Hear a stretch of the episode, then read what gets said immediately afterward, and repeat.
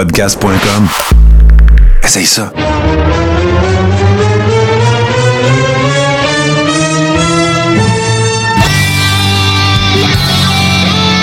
Le Carré rond, saison 5, épisode 21. Comme vous le constatez, je suis en compagnie de mon ami Steve Sauvé, euh, notre, notre euh, également bon ami. Euh, JC est un travailleur essentiel. Euh, Il, a il travaille fort, il a travaillé fort en fin de semaine et hier soir, il était quand même des nôtres pour euh, Survivor Series. Alors, euh, c'est la raison qui explique son absence. Tout simplement, il était des nôtres jusqu'à quand même, euh, quand même assez tard, pareil, parce que lui, il travaille euh, à l'envers de nous, on va dire ça comme ça. Fait que, voilà. Et ne soyez pas en reste, nous allons parler évidemment de Survivor Series. Par contre, une petite annonce que je veux vous faire qui est importante. À partir de la semaine prochaine, la, chaîne qui va diffuser le Coréron sera la chaîne twitch.tv barre oblique podcast P-O-D-C-A-S-S-E. Euh, rien de compliqué, je vous explique, c'est très simple, c'est qu'on va tous faire nos shows au même endroit. Il n'y a pas d'entrecoupement, il n'y a pas de show en même temps, tout ça, fait que ça va juste être plus facile. Vous ne serez pas obligé, si, vous suivez des affaires que je fais ou peu importe, ben, vous ne serez pas obligé d'aller à une chaîne, puis l'autre chaîne, puis le boom check hour, puis ces affaires-là. Fait un endroit, elle existe déjà. Si vous voulez être sûr de ne pas nous manquer la semaine prochaine, vous êtes en train de nous regarder sur Twitch, prenez un petit deux minutes, puis euh, rendez-vous sur euh, après le show, évidemment, là, ne, ne nous quittez pas, mais euh, twitch.tv barre oblique podcast P-O-D-C-A-S-S-E. Et puis, vous allez, non seulement vous allez pouvoir retrouver évidemment le rond, mais tous nos autres shows, si ça vous intéresse. Voilà. Steve, comment ça va? Hey, ça va super bien, Martin. Ah, parfait, parle-moi de ça. Ben, c'est ça que je vais, je vais faire, Martin. Je vais te parler de ça pas mal parce que aujourd'hui, je me suis préparé pour le Coréron comme euh, je me suis rarement préparé. Puis je t'explique. J'ai décidé la semaine passée de te parler des lutteurs de nationalité italienne Oui. qui ont fait la, la pluie et le beau temps. Puis euh, j'ai découvert du monde parmi ces gens-là. Excellent. Ben, j'ai hâte que tu me parles de ça, mais avant que tu m'en parles, moi, juste te demander d'aller dans Zoom puis d'aller sélectionner ton microphone comme source euh, sonore, puis tu vas voir, ça va être écœurant. Tu sais, ça va tellement bien, tu avais tellement de bonnes nouvelles que, écoute, euh, moi non plus, je m'en suis pas rendu compte, fait que c'est pas juste de ta faute. Fait que juste aller sélectionner ton micro USB. Euh, je vous fais un petit peu le line-up de ce dont on va parler cette semaine. Bien évidemment, on va revenir euh, sur Survivor Series. Je pense que tu es là, hein, Steve, là? Là, je suis là. Euh, je pense pas, non. T'es pas encore avec ton microphone. Mais continue, c'est pas grave. Je vais, je vais faire du temps. Eh ben, là, là, je pense que je suis là. là. Non, je te- je- quand tu vas l'être, je vais le savoir. J'inquiète-toi pas, je vais te le dire. C'est parce que t'as pas d'écouteur pour t'entendre, fait que tu peux pas le savoir si tu utilises ton micro ou pas, mais c'est pas grave. Euh, sinon, écoute, débranche-le, rebranche-le, essaye ça. Je vais continuer de vous faire le line-up. Désolé pour ce petit imbroglio. Euh, donc, c'est ça, on va évidemment revenir sur Survivor Series. Je vais vous faire une chronique euh, lutteur old school, moi, sur euh, Ravishing Rick Rude. J'ai atteint un, niveau, là, en ce moment, dans les chroniques lutteur old school, que je suis tellement rendu que j'en ai fait beaucoup, que je, je suis pas mal certain que j'ai pas fait Rick Rude, mais c'est, il est possible que je l'ai déjà fait, mais en tout cas, je suis pas sûr. Puis écoute, on est rendu avec euh, plus d'une centaine d'épisodes, fait que je peux aller faire le décompte. Puis de toute façon, on a beaucoup de, de nouvelles personnes qui nous, euh, qui nous découvrent, fait que ça vous donnera par le fait même une idée de ce que sont les chroniques lutteurs old school. Steve en a parlé un petit peu. Euh, il va évidemment nous parler de, j'ai envie d'appeler ça la filière italienne là, de la lutte montréalaise là, ou quelque chose dans ce Moi, de ce que j'ai trouvé, Martin, c'est la connexion italienne. Connexion, parfait, excellent. Euh, OK, là, on va faire une dernière affaire, Steve. Tu vas essayer de tourner ton microphone 180 degrés. Essaye donc ça, voir. Et là, on va essayer. Ah, là, il est là. Là, il est là. Fait que là, petite, euh, tu sais, tu vois, payer ses 12, Steve, le, le crest de ton logo face à toi. Et là, tu- le, le- le logo de ton micro, toujours dans ta face. Et là, on est heureux et tout va bien. Euh, fait que c'est ça, tu as dit, euh, répète-moi ce que tu as dit au niveau de. Toi, tu as appelé ça? La connexion la italienne. connexion italienne. Parfait. Euh, évidemment qu'on va avoir le segment Les deux tonnes, puis je me suis euh, un petit peu gâté euh, cette semaine parce que ça va avoir rapport avec quelque chose dont j'ai envie de discuter. Et Steve, tu sais que je suis un gars qui aime ça, se faire lancer des défis. Ben, j'ai décidé d'essayer de répondre à un des défis que tu m'as lancé, c'est-à-dire de savoir c'est qui le tabarouette de gars avec le t-shirt, le t-shirt vert à tous les événements. Il est même rendu qui est souvent à la AEW. Fait que mes chers amis, on fait euh, juste une courte petite pause parce que comme vous le savez, nous procédons euh, simultanément à la, l'enregistrement d'un épisode de podcast, bien sûr. Et puis euh, on start ça avec les actualités puis le retour sur Survivor Series. Bon, fait que Steve, on règle ça tout de suite. On était avec les patrons. Euh, je veux, je tiens à féliciter, avant toute chose, je tiens à féliciter Guillaume Doré-Moïse qui a remporté le pôle hier. Par une seconde, hein, même pas, hein? ben, c'est ça, là. Oh, Il faut, faut expliquer un petit peu quand même le, le- le contexte. On était euh, avec les, les Ribbers, patreon.com, barre oblique le carré rond, et euh, évidemment, on était en watch-along, on regardait Survivor Series ensemble. Et là, ben, on, avait déterminé de six matchs euh, pour lesquels il fallait déterminer un gagnant. Fait qu'il y avait Roman contre Biggie, il y avait RK Bro contre les Usos, il y avait euh, Flair contre Becky Lynch, il y avait le match de l'équipe de Raw contre SmackDown des hommes, match Raw contre SmackDown des femmes. Et euh, il m'en manque un. Il y avait, euh, c'était euh, Nakamura pour la belt. c'était Nakamura contre Damien Priest. Alors, c'est pas compliqué. Ça, ne fait que démontrer que, nos Ribbers, ils connaissent leur affaire parce que tout le monde a eu au minimum une moyenne de 500. Donc, euh, il y avait, euh, tout le monde était à 3 sur 6 dans leur prédiction. On n'avait pas fait le, le- le- la Battle Royale parce que là, un moment donné, c'est comme pitcher un 2. Puis de toute façon, si on avait su que Homos euh, était dedans, ben, tout le monde aurait choisi lui. Fait que ça, puis, mais par contre, entre Steve Bolduc et Guillaume euh, Doré-Moïse, on a eu égalité. Eux autres, ils en ont eu 4 sur 6. Alors, il a fallu qu'on pose une question pour, euh, euh, comment dire, briser cette égalité. Et c'était la première réponse, la première personne qui me répondait par le chat de Zoom. Écoute, c'était au, au, photo finish. Et là, ben, c'est Guillaume. Mais, comme il n'y a pas de perdant dans la Rib Room, bien évidemment, notre ami euh, Steve a remporté euh, un, un superbe hood de la collection suburbane sur la boutique euh, Le Carré Rond. Et euh, Steve Bolduc, lui, s'est remporté euh, le T-shirt de son choix. Pas Steve, euh, pardon, euh, Guillaume. Fait que félicitations les autres. Et euh, toujours beaucoup de plaisir. Puis là, mon Steve, le prochain pay-per-view, c'est le Royal Rumble. Mon favori d'entre tous, de toute catégorie.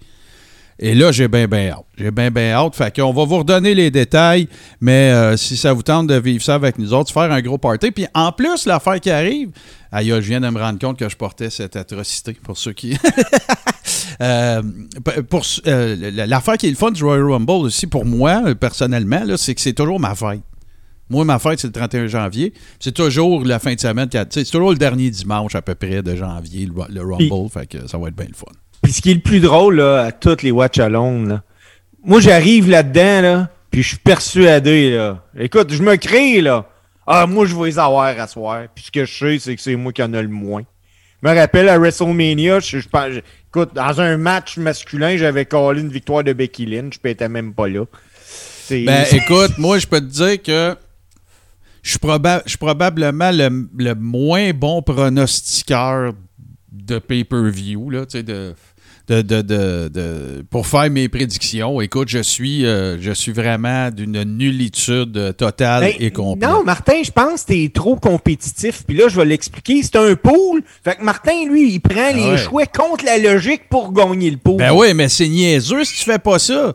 Si tout le monde. Tu sais, tu- Roman Reigns contre Biggie, il y a un gars qui a pris Biggie. C'est qui? C'est moi, hein, parce que si tu veux le faire, le point. Si tout le monde prend Biggie puis que tout le monde perd, tout le monde gagne, il n'y a aucune façon de se distancer. Toi, t'appelles ça être compétitif. Moi, j'appelle ça avoir de la cocologie. Mais écoute. Oui, mais dans un pool de hockey, tu prends-tu Turner Stevenson ou ben Ben non, ben non, c'est pas pareil. T'as le choix entre euh, 30 équipes. Là, à la lutte, t'as le choix entre deux personnes, Steve. Comment? Ah, S'il te plaît, s'il te plaît. Mais non, mais écoute, euh, blague à part, par exemple, on va en parler de, de, de, de ce pay-per-view-là. Écoute, tu sais, euh, là, là, je vais avertir tout le monde, là. Ça peut peut-être devenir fatigant de, de- Je suis capable de comprendre que ça peut peut-être devenir fatigant de nous écouter. Ce que je veux dire par là, c'est que, tu c'est évident quand on parle qu'on est écœuré de la I, qu'on se demande qu'est-ce qui se passe avec ça, qu'on trouve que ça va nulle part. Euh, tu sais, dans, les propos que, que je tiens, là, je suis très conscient que j'ai pas grand-chose de positif. Puis à un moment donné, j'imagine que ça peut devenir fatigant. Je suis capable de comprendre ça, je suis capable de concevoir ça. Bon, ceci étant dit, je pense que j'ai trouvé une explication qui, en tout cas, m'aide moi à. Tu me diras ce que en penses. Qui m'aide moi à rationaliser un peu mon, ma lassitude de, de, de la WWE. Tu sais, tu sais quoi l'affaire? C'est que leurs fans à eux autres, en tout cas, les fans qui aspirent à attirer vers leurs produits, c'est du monde qui connaît pas ça comme moi pis toi. That's it. Ben non, Fait c'est qu'eux autres, clair. ils voient ça. Ouais, mais c'est- clair, oui, mais c'est parce qu'à un moment donné, il faut que tu te conscientises toi-même à te dire ça quand tu regardes ces shows-là. Puis arrêter de t'attendre à d'autres choses parce que, écoute, il y a tellement de, il y a, y a- il y a tellement de potentiel, il y a tellement des, des, des athlètes incroyables, des directions qui pourraient être prises, mais c'est parce que le fan, lui, il s'en va là, puis il veut de la barbe à papa, puis de la liqueur. Puis, tu sais, là, c'est c'est ça l'affaire. Puis moi, ça me choque. Ça, ça fait juste démontrer qu'on aime ça. Tu sais, qu'on est passionné de ça. C'est- ça l'affaire. Oui, puis la famille qui va là, ben les enfants veulent des t-shirts. Puis c'est de même que la I fait de l'argent. Ils vendent bien plus de marchandises qu'ils vendent de tickets. Ah non, non, mais non, c'est sûr. Puis, pas juste ça. ça. Il y a bien plus, ils vendent bien plus de marchandises qu'ils vendent d'étiquettes, puis ils vendent bien plus de marchandises que de monde qui regarde le show à tous les semaines. Ben oui, puis c'est en plein ça que la WWE a créé comme entreprise. C'est que c'est une entreprise de lutte professionnelle pour les gens qui ne sont Qui pas connaissent pas ça. de lutte professionnelle. Ben, c'est ça. Quand c'est comme euh, le grand classique, là, on va parler du gars-là après, mais tu sais, le grand classique, euh, Ted Turner qui appelle Vince McMahon, ça, c'est arrivé pour vrai, là. Ted Turner, il appelle euh, Vince McMahon, puis il dit Hey, guess what, Vince? I just bought me a wrestling business. Puis Vince McMahon, il répond Ah, ben ça tombe bien que toi, tu sois dans le business de la lutte, parce que moi, je suis dans le entertainment business. Fait que tu sais, ça explique tout. Mais on continue de s'acharner peut-être à essayer, à espérer, tu sais, qu'à un moment donné, on va revivre une époque euh, euh, faste, tu sais, avec des The Rock, puis des, des Stone Cold et tout ça. Puis c'est parce que mon point pour conclure là-dessus, euh, après ça, on en parle pour vrai, euh, il y a moyen de faire les deux, Steve. Ils l'ont déjà fait. Ils l'ont fait à une Mais là, ils n'ont personne sur le roster pour faire ça. C'est ça le problème. Ouais, mais ils l'ont fait à une époque que leur public cible n'était pas le même. Puis tu sais, tout le monde, tout le ben, leur public cible n'était pas le même. C'est sûr que c'était plus adulte, là, Steve. Il n'était pas coté à la bourse, ça, c'est correct, là, ça, on comprend. ça. Mais il y aurait moyen quand même de le faire. Il y a quand même moyen de le faire. Mais là, ils n'ont pas le gars. Ils n'ont pas, ils ont pas le, le player, ils l'ont pas, là. C'est ça Ben, l'affaire. Moi, je pense plus que présentement, pour eux autres, quand que les, les associés regardent les chiffres, qu'ils se disent on change rien, on a une combinaison gagnante. Don Gizmo dit euh, il y a eu deux bons combats sur six, euh, rien de fou. Euh, tu sais, regarde, dans, le chat de Twitch, il y a des gens qui, sont, qui semblent être d'accord avec nous. Là. Mais tout, tout- tout n'est pas que vidange. Là. Tu gardes, euh, il faut quand même tirer quelques affaires qui peuvent peut-être être positives de ça. Mais bon, voilà. Fait que, je- garde, je vais commencer. On va le faire vite. Je n'ai pas envie qu'on fasse un, résumé de 10 minutes de chaque match. Là. Mais, euh, tu sais, mettons, là, on va travailler à l'envers. OK? Le main event, c'était Roman contre Biggie. OK? On met à la table. C'est pas compliqué. On s'attendait tout à ce que Brock Lesnar se pointe ou The Rock, parce qu'il y a bien des rumeurs que ça va être The Rock contre euh, Roman à Mania. Fait que là, ça s'est pas produit. Il s'est rien passé. Ça a été euh, clean finish dans le milieu du ring, 1, 2, 3. Euh, combat, tu sais, rien de ce à quoi euh, je, je veux dire que je m'attendais pas. Biggie Non, a bien paru, euh, Roman a bien paru. Quand tu fais se battre deux méga stars, ou en tout cas deux champions, il n'y a pas grand perdant. Pas, qui qui a de quoi à perdre là-dedans? Ben, ouais, mais il n'y avait pas de ceinture en jeu. Ils non, de chez eux avec sa ceinture. avec toi, mais sauf que. Tu sais, puis ça, je recule à une certaine époque, parce que le match qu'ils ont fait hier, euh, j'aurais pu le voir à Raw. Ben, c'est ça, on va, on va y revenir à ça parce qu'effectivement, on en a parlé hier, mais c'est le feeling, c'est ça. Le feeling, c'est que je regardais un Raw ordinaire, là, avec moins de promos dans le ring. Remplace, remplace les promos par des, euh, par des, euh, des, des capsules euh, qui expliquent la feud, puis t'es en business. Merci, bonsoir. Après ça, fait que il n'y a, rien vraiment de majeur à dire du combat de Biggie Roman. Euh, Roman a gagné, merci, bye, on s'en va avec ça. Euh, sinon, ben écoute, il y avait un autre combat, puis là, je vais un peu dans le désordre. Là, j'ai fait le main event, on va parler des autres dans le désordre, c'est pas grave. Euh, évidemment, Becky Lynch contre, contre Charlotte Flair. Moi, j'ai tombé sur une nouvelle aujourd'hui qui disait que c'était jusqu'à tard hier avant le show, là, c'était ça le, le main event. Ça se peut. Puis le- ça a été changé, puis ça explique le pourquoi qu'ils ont eu pratiquement 30 minutes de match. Parce que on va se le dire, moi ce que j'aime là avec un peu de recul là, parce qu'on regardait ça en jasant toute la gang hier, mais tu sais moi ce que j'ai dans la tête, parce qu'on en parlait là, avec les Ribbers, puis on se disait oh mais le combat il y a pas de beat, tu sais, il y a pas y a pas de pace, il y a pas de euh, a pas de il a pas de rythme. Mais moi, tu sais qu'est-ce que je pense qui est arrivé? Repense-y comme il faut. Là. Je pense qu'ils ont essayé de faire un, fake shoot. Ils ont essayé de faire un workshop. Tu sais, il y a bien du heat entre les deux. Fait que c'est pour ça que ça brawlait beaucoup puis tout. Parce que, tu sais, ces deux filles, ces deux bonnes workers, là, ils sont capables de lutter, là, tu sais, mais ça brawlait beaucoup. On aurait dit qu'ils essayaient de survendre un petit peu le, supposé backstage heat qu'il y avait entre les deux. C'est pour ça, je pense que ça a fini comme dans un spaghette tout mélangé. C'est ça l'impression que ça m'a donné un petit peu. Mais sauf que, en quelque part, celle qui va euh, moins bien paraître là-dedans, c'est Charlotte. Parce que hier, Charlotte a pas fait la prestation que on est habitué puis qu'on est en droit de s'attendre de Charlotte. Non. Elle a été bonne sans plus. Tu as bien raison. Ben, écoute, c'était un match de Raw. C'est pas compliqué, là. C'était un match de Raw. C'était un match de Raw avec son flip botché. Oui, puis on a eu un finish qui ont protégé Charlotte. Euh, Ouais, ouais. Non, j'ai. euh, moi, je. Tu sais, d'un sens, moi, hier, j'écoutais ça, puis je me disais, si vraiment Charlotte a autant de hit que ça, euh, backstage et tout ça, peut-être qu'ils vont y faire payer ses doutes, puis qu'elle va avoir une grosse défaite clean en très peu de temps. Mais Ouais. pas pantoute. Ça a été sûrement le match le plus long euh, de la soirée. là. Ouais, ouais, de one-on-one, absolument. Absolument. Euh, fait que, tu sais, puis, puis l'autre affaire, ben, tu sais, si effectivement c'est une fiode sur laquelle ils veulent construire, ben, n'y a rien sorti de, de là-dedans qui va permettre à fiode d'avancer, honnêtement. là. Ah non, rien pantoute. Pas tout. Euh, sinon, je continue là, avec les, les- les single matchs. Euh, on a eu euh, ben, il y a Shinsuke Nakamura contre Damien Priest. Gars, je te résume ça en une affaire. Le gars qui avait le plus l'air d'un lutteur, c'est le gars qui jouait de la guitare. Oui, oui, je suis d'accord. Nakamura, s'il vous plaît, là, euh, oui, oui, oui, on le sait tout. Nakamura, il s'en va se promener à Tokyo, au Japon, puis il peut pas se promener dans la rue. C'est un dieu au Japon, Shinsuke Nakamura. OK? Mais ici, là, il devrait aller faire. Là, c'est méchant, là. Mais là, là, Shinsuke, il va faire un tour au gym. C'est gênant, là. Tu sais, le gars, il se promène avec la IC belt, puis tu sais, là, j'ai rien à. Je suis un observateur, OK? Je suis pas un athlète, je suis pas un worker. J'ai j'ai déjà été plus en forme que ça. J'ai ma petite bédaine de COVID. Mais là, regarde, là.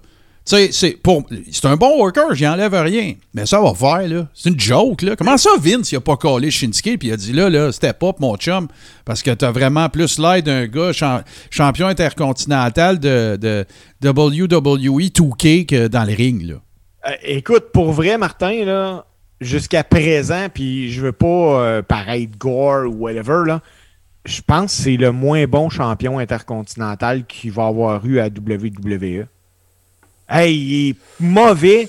Puis pourtant, je pense la, la, la Ben, tu veux dire par quoi, là? Comme worker, parce que c'est pas le pay worker, là. Non, non, pas comme worker, comme Ron. Tu sais, tu le vois pas. La dernière fois qu'on l'avait vu à TV, là, c'était en septembre. Ça fait deux mois que t'as pas vu le champion qui devrait théoriquement être là tout le temps parce que ça a été longtemps.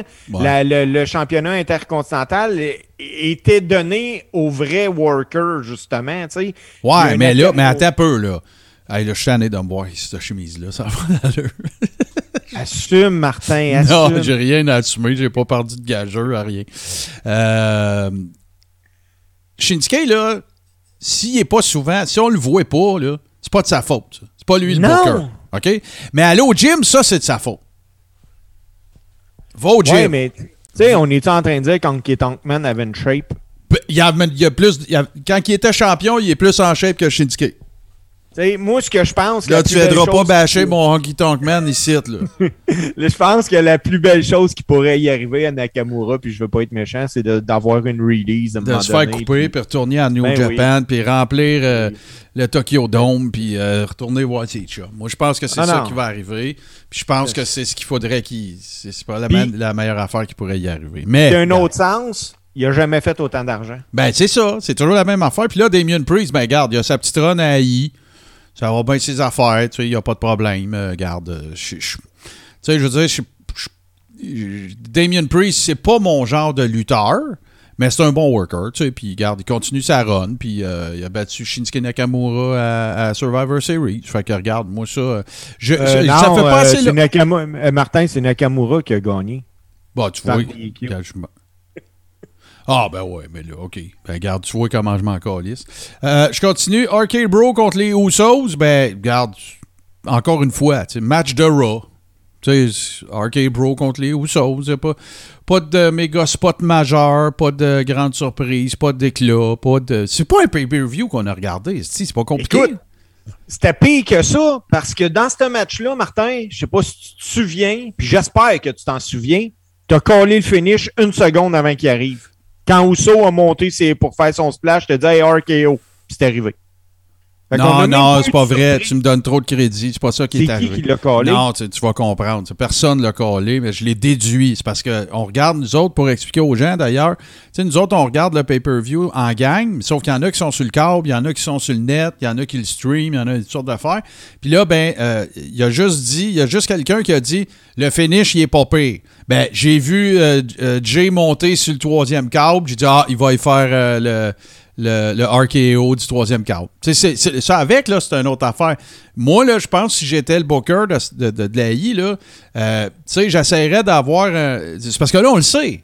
Quand il y a un- ça fait 10 minutes que le combat roule. Excuse, ça fait 10 minutes que le combat roule. Il y a eu un comeback de chaque bord. Il y a un gros spot qui se prépare. RKO. Tu le sais. Tu le sais Ah d'avance. Ouais. C'est- c'est- Puis de toute façon, il essaye de. Des fois, on dirait qu'il essaye de reproduire le fameux RKO de. C'était-tu WrestleMania 31? Re- WrestleMania, Seth Rollins. Là, Ouais, euh, Seth Rollins contre, euh, contre, euh, ah, ben, contre, euh, Randy Orton. Randy Écoute, c'est un des top spots de l'histoire de la lutte, là, tant qu'à moi. Mais bon, c'est ça. Fait que euh, RKO a gagné, euh, pas grand-chose à en dire. Puis avant qu'on aille du côté, parce que ça s'appelle quand même Survivor Series, c'est quand même ça le but de ce patente-là. là. Avant qu'on aille de ce côté-là, euh, on va parler de la. Bon, moi, là, ça, là, moi, je- je suis assommé. Je te le dis, là, je suis assommé. OK?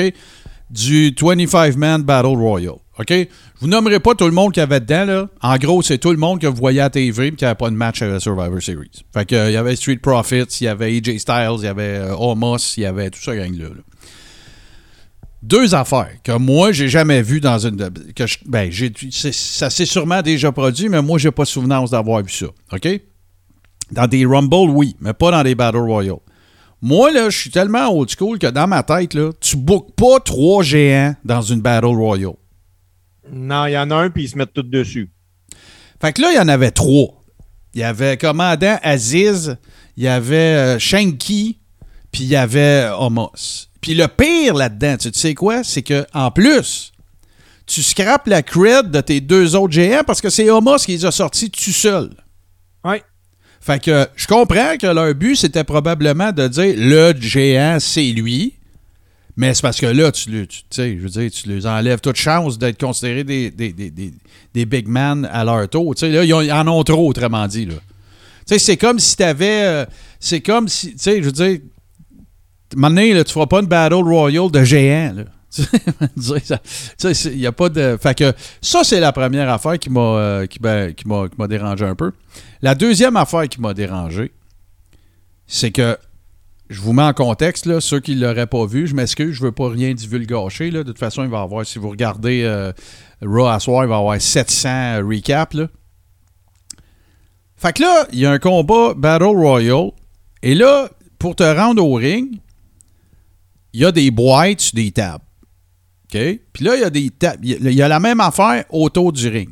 Puis là, on sait pas c'est quoi. Puis là, Street Profits, il arrive avec ça. Il pogne une boîte, met ça à côté, puis blablabla. Puis là, tu sens que les boîtes, ils ont de quoi avoir, là, mais tu sais pas trop quoi. Puis nous autres aussi, il faut dire que, on jase en même temps. C'est pas comme si t'es- t'étais installé tout seul devant le pay-per-view. Fait que, on a peut-être pas autant entendu les commentaires qu'on aurait dû. Ben, figurez-vous, Tabaslac, que c'est des boîtes de Pizza Hut. Genre de nouveau concept, là, il y a une boîte, puis dedans, là, tu peux aligner trois boîtes de pizza, là, puis ça fait comme des tiroirs à pizza, là. Puis la storyline de la Battle Royale, c'est ça. Fait que là, il y a euh, Montez Ford, il sort, ou je sais plus qui, là, qui prend une pointe de pizza, il embarque dans le ring, il en offre à Homos, il en offre à euh, Otis, Otis, il en mange. La grosse affaire, c'est le fun, la pizza, pizza hot, yes sir, yes sir, alright, alright. Puis en plus, la défaite de, de, de ça, c'est de dire c'est le 25e anniversaire de la présence de The Rock dans la I, blablabla. Fait que, tu sais, moi, je pense à. J'imagine Harley Race, s'il est encore en vie, qui est chez eux, en train en train de boire une liqueur puis de regarder le pay-per-view. Il doit-tu dire, mais tabarnak, que c'est que c'est ça? Ah, écoute, euh, qu'est-ce que c'est ça? Boire de la liqueur ou la pizza? La pizza. T'as à boire. Puis là, ça finit que euh, c'est Homos qui gagne. Puis là, ben, les Street Profits, ils se poussent avec les pizzas. Parce que là, ce qu'on n'avait pas catché, apparemment, c'est que AJ avait dit à Homos si tu gagnes la, la- la Battle Royale, tu vas pouvoir avoir de la pizza. Fait que là, les Street Profits, ils se sauvent avec la pizza. Puis qu'est-ce qu'ils font? Ils pognent des points puis ils garochent ça dans la foule. C'est ça, la Battle Royale. Fait que là, toi, là, t'es en train de, ben, on t'es en train d'expliquer qu'il y a des gens qui ont payé 300-400 pièces le, le, le, le Vous allez se de la belle pizza. grosse pizza grasse Ouais. sur la tête. Non, mais tu sais, c'est- c'est ça pareil, là. Ça, là, c'était vraiment euh, un placement de produit qui était excessivement mal fait. Moi, ça me rappelle, euh, autant des fois, je regarde le UFC ou les, les, les pre-shows de la WWE, puis ils ont toute une bouteille pas ouverte en avant d'eux autres, puis tu vois le logo en gros. Ben, c'était la même maudite affaire. C'est un placement de produit. Euh, Pizza Hut a sûrement payé le gros prix Ben oui, c'est sûr. en ne sachant pas vraiment comment les pizzas seraient utilisées. Puis ils ont pas dû triper de voir ça se faire pitcher de même. Puis là, je continue. euh, je fais le gros wrap-up de Survivor Series pour te dire la chose suivante, OK? Là, là tout le, le- le- le backbone de la storyline de Survivor Series, c'est Vince, OK? Fait que là, Vince, il arrive sur les lieux au début du pay-per-view dans une grosse limousine, machin, là. Puis là, il y a un œuf de Cléopâtre dans les mains. Là, il y en a peut-être dans vous autres qui disent que c'est ça un œuf de Cléopâtre. Ben, c'est ça mon point. C'est que si vous n'avez pas regardé le dernier film de The Rock sur Netflix, ben vous, savez, vous avez aucune calice d'idée c'est quoi ce œuf-là. OK? Après ça, tout le long du pay-per-view, tu vois euh, Adam Pierce qui est dans le bureau à Vince McMahon. Puis là, Vince qui dit Regarde, The Rock m'a donné un œuf de Cléopâtre. Ah, mais c'est pas un œuf de Cléopâtre, là. C'est pas une réplique, là. C'est le vrai, là. Ça vaut 100 millions. N'importe fucking quoi. Il y a personne qui, même dans le booking ou dans les scénaristes de ce pay-per-view-là, qui a, qui a réfléchi deux secondes à se dire est-ce que tout le monde va avoir vu Red Notice? Si t'as pas vu Red Notice, là, tout le backbone de la storyline de backstage de Vince McMahon qui apparaît dans Survivor Series, tu comprends fuck out. Rien. Tout ce que tu sais, c'est que The Rock, il a fait un cadeau, puis que ça a red like, ça a rapport avec un, avec un, un film. That's it. Point final. C'est tout. Pire que ça, Martin, là, c'est vraiment de prendre le monde pour des caves. Voir si quelqu'un, un être humain normal, même si c'est Vince McMahon, là, qui tu te promènerais avec une bébelle de 100 millions de même. Hey, à un moment donné, arrêtez de prendre le monde des épais, là. Ben, c'est ça. Fait que, fait que moi, je, je- là, on, on fait ça en général. Une note, euh, là, tu sais, bon, Melzer, c'est 5 étoiles, blablabla. Tu vas me donner ta note sur 10 pour le pay-per-view. Moi, je vais être obligé de te donner un 5, mais il faut que je te l'explique. Hey, euh, attends, un- euh, Steve, garde ça sur la glace parce que j'étais après passer droit. Faut qu'on parle des, des matchs par équipe. Faut qu'on parle des matchs Oui. par équipe. J'étais sur le bord de passer droit, je m'excuse. C'est de ma faute, celle-là. Fait que, on avait. On va parler des hommes en premier. T'avais Team Raw qui avait Seth Rollins, Finn Balor, Kevin Owens, Austin Theory, Bobby Lashley. Puis t'avais Team SmackDown qui avait Joe McIntyre, Xavier Woods, Jeff Hardy, Happy Corbin. Puis euh, une personne qui devait être annoncée. Puis ça a fini par. euh, C'est qui je pas Sheamus? Sheamus, voilà. Tu as tout à fait raison. Fait que, je vous résume le combat. Raw a gagné. J'ai rien d'autre à dire. C'est le maudit Stiffy de match euh, classique. Mais là, ce qu'il faut raconter, puis c'est- la seule affaire qu'il y a à raconter digne de mention de ce combat-là, c'est que ça commence, puis Kevin Owens sac son camp. Carrément. Il, embarque dans le ring, il fait semblant qu'il va euh, collar un elbow, puis tout, puis là, il sort du ring, puis là, il s'en va, puis il fait... Puis et, là, je veux pas euh, faire ma, théorie de, de complot, là, mais là, le contrat de Kevin Owens, il se termine à fin janvier. OK? Ouais. Puis là, il y a eu quelques rumeurs sur Internet depuis hier, Steve, à l'effet que ça serait peut-être la dernière fois qu'on verrait Kevin à TV à la I. Et que sa petite. C'est des rumeurs, là, j'affirme rien. Puis que le, la petite, la petite, euh, le petit salut qu'il a fait à la fin, c'était peut-être sa manière de dire OK, tout le monde, ciao, bye. Qu'est-ce que tu penses de ça? Je souhaite que non, sincèrement. Moi aussi. Mais euh, C'est Ben, sûr que c'est là- possible. C'est sûr que c'est possible, mais là, c'est-tu vrai? Ça, on ne sait pas. Là. c'est ça. euh, puis euh, je suis pas dans le secret des dieux. J'ai pas texté personne. J'ai pas parlé à personne. Tu sais, euh, je suis en train d'écouter Raw aujourd'hui justement parce que tu vas comprendre ma la note de 5 que je donne. Euh, c'est ça. C'est ça. OK, Mais- que tu veux pas le dire tout de suite. C'est ça, je comprends. Ben- mais OK. Ben, ben, fait que là, je pose la question. Il y a du monde. Vous pouvez nous écrire aussi sur la page Facebook Coréron si vous avez des théories là-dessus ou ce que vous en pensez. Les gens sur Twitch qui sont avec nous autres également. Euh, si vous, euh, vous êtes d'avis que on a assisté euh, à la dernière euh, performance. euh, parce que, tu sais, pense-y deux minutes, là. Qu'est-ce qui reste après Survivor Series jusqu'au Rumble? Mettons, t'es, Kevin Owens. Il reste un house show à Laval Oui, mais. euh, Non, non, mais qui- sans- qui peut t'intéresser. Non, non, mais qui pourrait t'intéresser. Je sais. Tu vas me dire, il doit s'en colisser, je comprends. Ouais. Mais tu sais, mettons, t'es- tu veux que le, les membres de ta famille te voient dans la une dernière fois, whatever, regarde. Je, je dis pas que c'est le cas. Je te dis que si tu analyses ça, tu regardes les raisons qu'il y aurait. Parce que l'autre affaire, c'est que s'il va aller négocier avec euh, Impact ou avec AEW ou New Japan ou n'importe quoi, ben tu sais, puis qu'il sait qu'au 31 janvier, il signera pas. Ben, tu veux pas. Tu tu sais, moi, je comprendrais le gars qui veut le moins travailler possible, puis pas se blesser, pas se maganer. Sa valeur est déjà là. tu sais. Il, augmente- il peut pas augmenter sa valeur d'ici à la fin janvier. Il peut rien faire pour l'augmenter. Il peut pas. Il peut pas. La seule chose, euh, quand tu as des contrats comme ça, il est obligé d'être présent s'ils en ont besoin. Ouais. Puis euh, quand je dis que il- la dernière chose que Kevin a sûrement envie, c'est fin décembre. S'il sait qu'il s'en va à fin janvier, fin décembre, d'aller faire la show à Laval puis de faire une job devant tout son monde. Ouais, il y a ça aussi, mais tu sais, en même temps, là, si t'es pas. Je veux dire. Là, on tombera pas dans le, le Bret Hartism, là, tu sais, qui, qui se promenait partout au Canada pour dire qu'il avait perdu la ceinture alors que tu gagné jamais. Là, il a été donné la ceinture. C'était un Ben oui. scénario. Là. Je pense que les membres de la famille de Kevin, ils savent bien que c'est un work. Là. Ben, c'est Mais, mais, mais je comprends, là, je comprends ton point aussi. Il y a l'orgueil là-dedans, puis tout. Fait que, regarde, moi, c'était une éventualité à laquelle, je suis bien honnête, je n'avais pas pensé. OK? Sauf que là, ben, ça se peut. Moi, je trouve que ça fait quand même un petit peu de sens.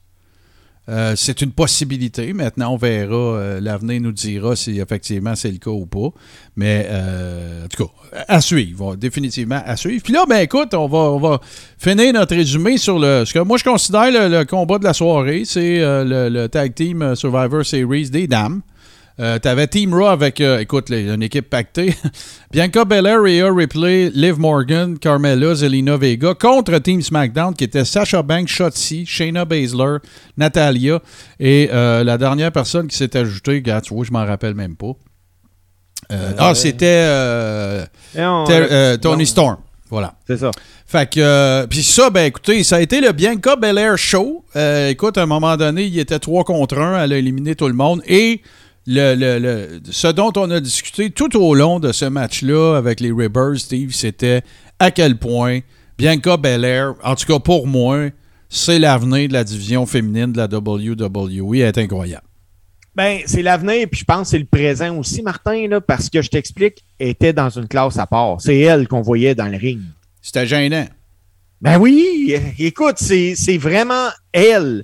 Tu sais, euh, pour vrai, Charlotte Flair a tenu la, la division féminine euh, vraiment solide là, plusieurs années, mais je pense que Bianca Belair est meilleure que Charlotte. Ah, euh, en tout cas, le temps nous le dira, mais elle a le potentiel pour être meilleure, ça c'est sûr. Et moi, Bianca Belair me donne le goût d'écouter son match. Oui, absolument. Moi, je, moi, je, je sens euh, c'est ça, tu, l'as bien dit. je me sens pas de la même manière quand je la vois dans un combat. Ça me tente de le regarder. Je veux le voir jusqu'au bout. Je veux que je veux voir l'étendue de son talent.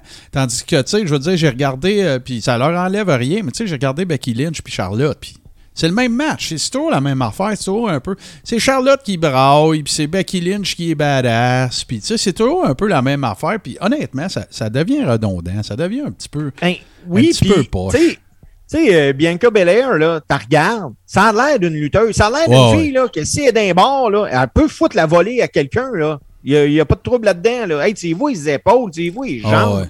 Elle est forte, elle l'a, elle a un bon charisme. Non, cette fille-là, euh, c'est incroyable. Mais il euh, y, y, en a un autre, par exemple. Il faut dire que s'il y a de quoi de positif à, ressortir de la division féminine, c'est qu'il y a du, le, le roster, il y, a du monde avec du potentiel. Puis, je vais te parler de Rio Ripley, parce que ça, c'en est un autre. Tu, tu, peux builder une feud solide, un bon slow burn entre les deux, d'après moi. Ils sont totalement différentes. Tu sais, Bianca Belair, je veux pas dire que Rio Ripley, c'est pas une belle fille, mais le, personnage, c'est Bianca Belair, tu sais, est cute, tout ça, euh, tu sais, là, les, petits cheveux, puis la couette, puis blablabla, puis c'est une athlète incroyable. Rio Ripley, ça a l'air de la blonde de Rob Zombie, là, tu sais, je veux dire, c'est comme le, rouge à ah, lèvres noir, il y a un clash à faire, là, tu sais. Fait que moi, je ferais un beau slow burn avec ça. Peut-être pas pour le prochain Mania, parce que Charlotte puis Becky sont encore là, mais t'as as, de la profondeur, là, tu sais. Fait que ça va être pas mal intéressant.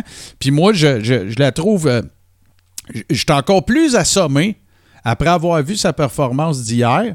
Je suis encore plus assommé de... Comment je te dirais ça? De, comment est-ce qu'ils l'ont fait perdre contre Becky Lynch quand elle est revenue là, en genre 28 secondes. C'est comme... Je comprends pas. Ça avait... Ça, ça n'avait aucun sens. Ça n'aurait jamais dû être. Ça n'aurait jamais dû arriver. Mais il y a quelqu'un en quelque part qui a fait comme Hey, c'est une idée de génie. Ah, c'est clair. C'est clair qu'il a fallu que quelqu'un euh, cautionne ça, dise OK, on va faire ça. Mais euh, voilà, fait que là, t'avais-tu fini ta note? Toi, tu as dit 5 sur 10. Est-ce que tu veux expliquer? Moi, j'ai dit 5 sur 10, mais j'explique. Euh, j'aurais donné un 4. Mais ils sont servis de Survivor Series pour me donner envie d'écouter Raw pour savoir c'est qui qui a volé l'œuf parce que j'espère que c'est Kevin. Ah, t'es pas sérieux, là? Ils sont pas en train de builder une storyline autour de l'œuf à Raw? Ben, ben, oui, c'est ça ah. aujourd'hui, le Raw. Tous les lutteurs sont là parce que Vince, hier, il l'a collé. Ah. C'est juste pour ça que là, j'écoute Raw. Oh. T'en rappelais pas, Martin? Ben oui, je m'en rappelais, mais je pensais jamais qu'il ferait de quoi à Raw avec ça. Oui, fait c'est ça que je dis. Écoute, ils sont servis d'un pay-per-view du Big Four pour builder Raw aujourd'hui. Bon, ben, regarde, euh, moi, moi ma, ma, note, là, c'est 6.2. 6.2. Pourquoi point 2? Parce que c'est plus, plus, ça a l'air plus recherché. Ça a l'air plus connaisseur. mais non, mais 6.2 euh, parce que euh, je, donne un point. Il y a un point complet que je donne à cause de Bianca Belair. OK? Puis, euh, tu sais, 5, euh, en bas de 5, moi, je serais pas capable de donner une note en bas de 5. Parce que, puis là, c'est pour faire mon smart avec toi. C'est parce que, tu sais, ils mettent quand même, même si le match sont poches, ils prennent des risques de blessures, ils mettent leur, un peu leur intégrité physique dans les mains de quelqu'un d'autre. Fait que, tu sais, mais, mais 5, c'est l'équivalent de 0 pour moi. Parce que, tu sais, de 0 à 5, c'est je te donne 5 points, puis tu as été levé, puis être allé là-bas. tu sais, je veux dire, là. C'est comme, tu sais. Mais, mais 6.2, là, c'est Bianca. Puis une coupe de petits spots ici et là, une coupe de petites affaires. Mais on va continuer dans nos actualités parce que je veux t'expliquer quelque chose. J'ai écouté avant aujourd'hui, j'ai regardé AEW Dynamite de la semaine dernière. Donc, il y avait euh, Jay Little contre euh, euh, Sammy Guevara et tout ça. En finale, ça. Oui. Et, et Daniel Bryan puis Uno. Oui, et EW Dynamite la semaine passée était meilleur qu'un pay-per-view du Big Four de la I. Ben, moi, je l'ai écouté euh, la semaine passée parce que je voulais voir Uno contre euh, Daniel Bryan, puis j'ai vu aucun match hier qui était stiff comme ça. Euh. Ouais. Ben, écoute, euh, je- ce que je retiens de, de- ce que je retiens en fait c'est pas vraiment la, la- de ce combat là c'est à dire là c'est pas vraiment la stiffness ou l'absence de stiffness là je te dirais c'est un bon combat Euh, Uno il a, tiré son épingle du jeu en masse mais là tu sais euh, je veux dire il faut quand même euh, rendre à César ce qui revient à César là tu sais même dans storyline Brian Danielson il est, il est- aspirant numéro un. C'est ça l'ouverture du show avec Adam Page. Mais, tu sais, là, sans joke, là, j'ai regardé euh, Full Gear, j'ai regardé euh, le dernier Dynamite. Il y a des pop à AEW que je vois jamais à AI. Jamais. Ben, ça, là, Martin, on en parlait un peu. À AEW, c'est un public de fans de lutte. Oui, je comprends, Steve, c'est correct. Je suis d'accord avec toi. Mais au-delà de ça, c'est des pop qui n'ont pas rapport à la lutte. C'est, Adam Page qui s'en va dans le centre du ring, puis euh, qui- ils se mettent à crier. C'est pas un pop, de, il vient de se passer un spot incroyable.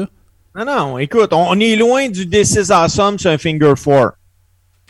Ben, on est loin du. du- du- du- tu sais, j'aime ça parce qu'ils font des affaires qui se faisaient dans lutte old school aussi, tu sais, dans, dans- à, à- à Full Gear, tu sais, quand que MJF, il dit euh, je, vais, euh, je vais gagner avec un- une prise de tête. Mais ça, c'est le genre d'affaire que Flair faisait avec ce qu'on fait comme finish à soir. Ah, ben, regarde, ben ça, on va tous les mélanger. euh, on va- je vais gagner sur un sunset flip. Tu sais, des affaires comme ça.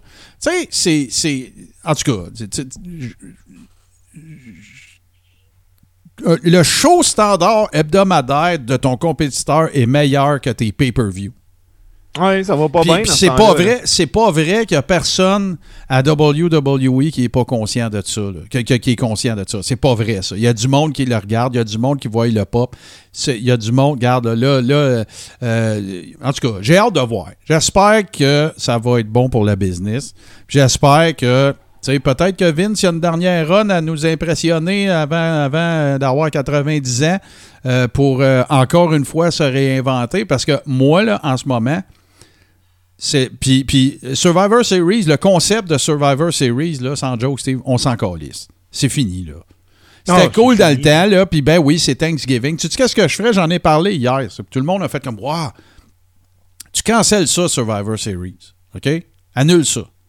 Quand c'est l'action de grâce aux States, là, fais un King of the Ring, OK? Tournoi masculin, tournoi féminin. Fais, fais un bon vieux gros tournoi de 4 heures, là. Right?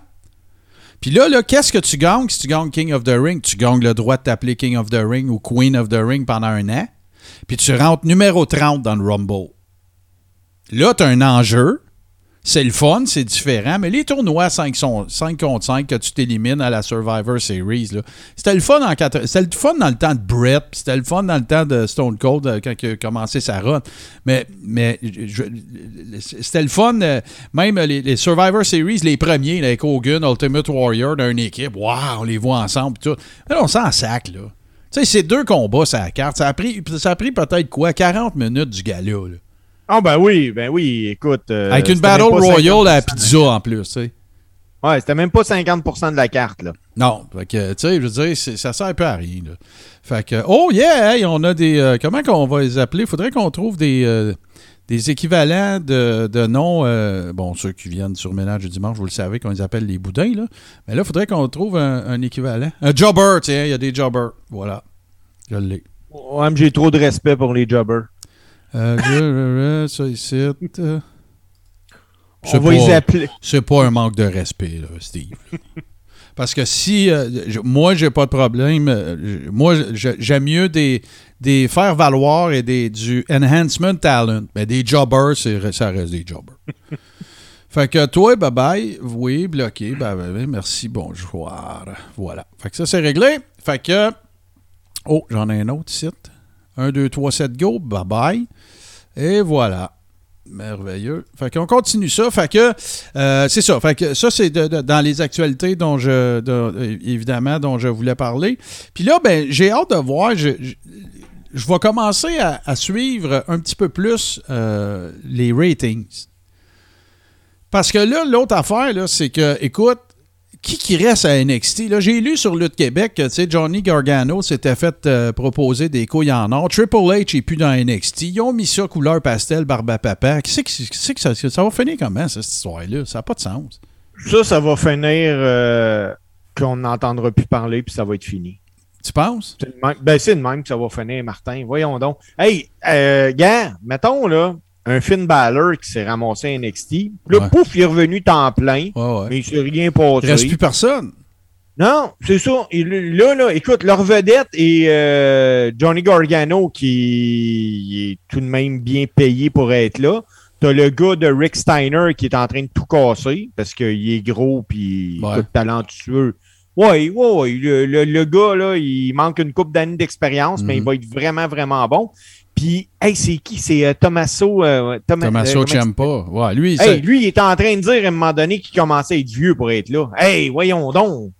ben, si- écoute. Si tu veux vraiment euh, Si- un roster qui est green, green, green, là, qui sait pas lutter, ben, tout bien de pas rien avoir. C'est sûr, par contre, que plus ils sont jeunes, moins ils coûtent cher aussi. Il y a, peut-être des considérations de ça, mais Chris, il arrête pas de raquer du cash. Je vois pas c'est quoi, je vois pas il est où le problème. Là. Écoute, moi, je peux te garantir qu'il y a à peu près 8 ans, les gars à NXT gagnaient 40 000 par année. OK. Finn Balor en gagnait 800 pour être là.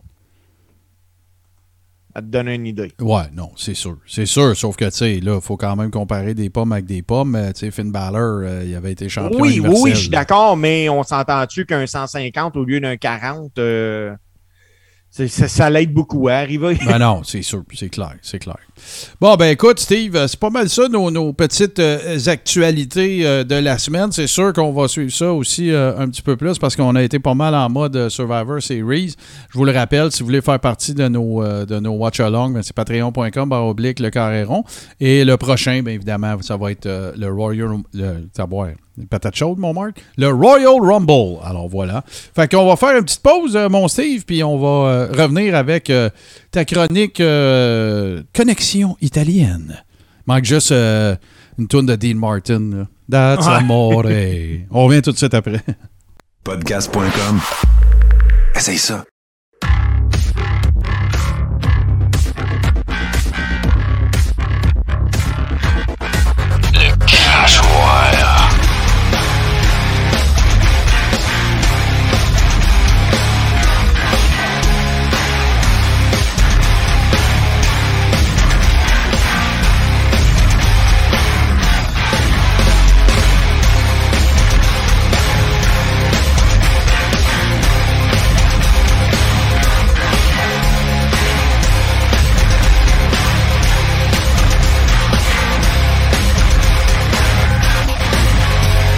Ça peut pas être plus clair. Le 18 novembre 2020.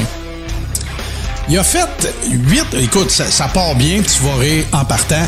Voici en vrac la suite de, la suite, pardon, de notre épisode biblique. Selon ma boule de cristal, tout ce qui suit d'ici moins d'un an. Eh bien, c'est exactement il y a 368 jours qu'il a affirmé les choses, qu'il a prédit les choses suivantes. La première, Trudeau, Legault et Macron ne seront plus à leur poste. Moi, Je moi, continue. moi, moi, j'ai gagé à cette époque-là, là, que, euh, il y a un an à peu près, j'ai gagé avec le- mon livreur de mets chinois. Que, en, fait, il a pas accepté la gageure, mais lui, il me disait que Trudeau puis Legault, ça allait être en prison d'ici un mois. C'était certain, c'était sûr, sûr, sûr. Cossette Trudel l'avait dit, euh, euh, Dan Pilon l'avait dit, c'était certain. J'ai dit, parfait, on gage-tu notre paye? Puis là, ben, ça a resté là. Euh, deuxième affirmation, deuxième prédiction plutôt. Gates, Fauci et Tedros, qui sont respectivement évidemment Big- Bill Gates, euh, Fauci qui est à la santé publique américaine et Tedros qui est à l'OMS, s'en vont en prison. Plusieurs autres suivront.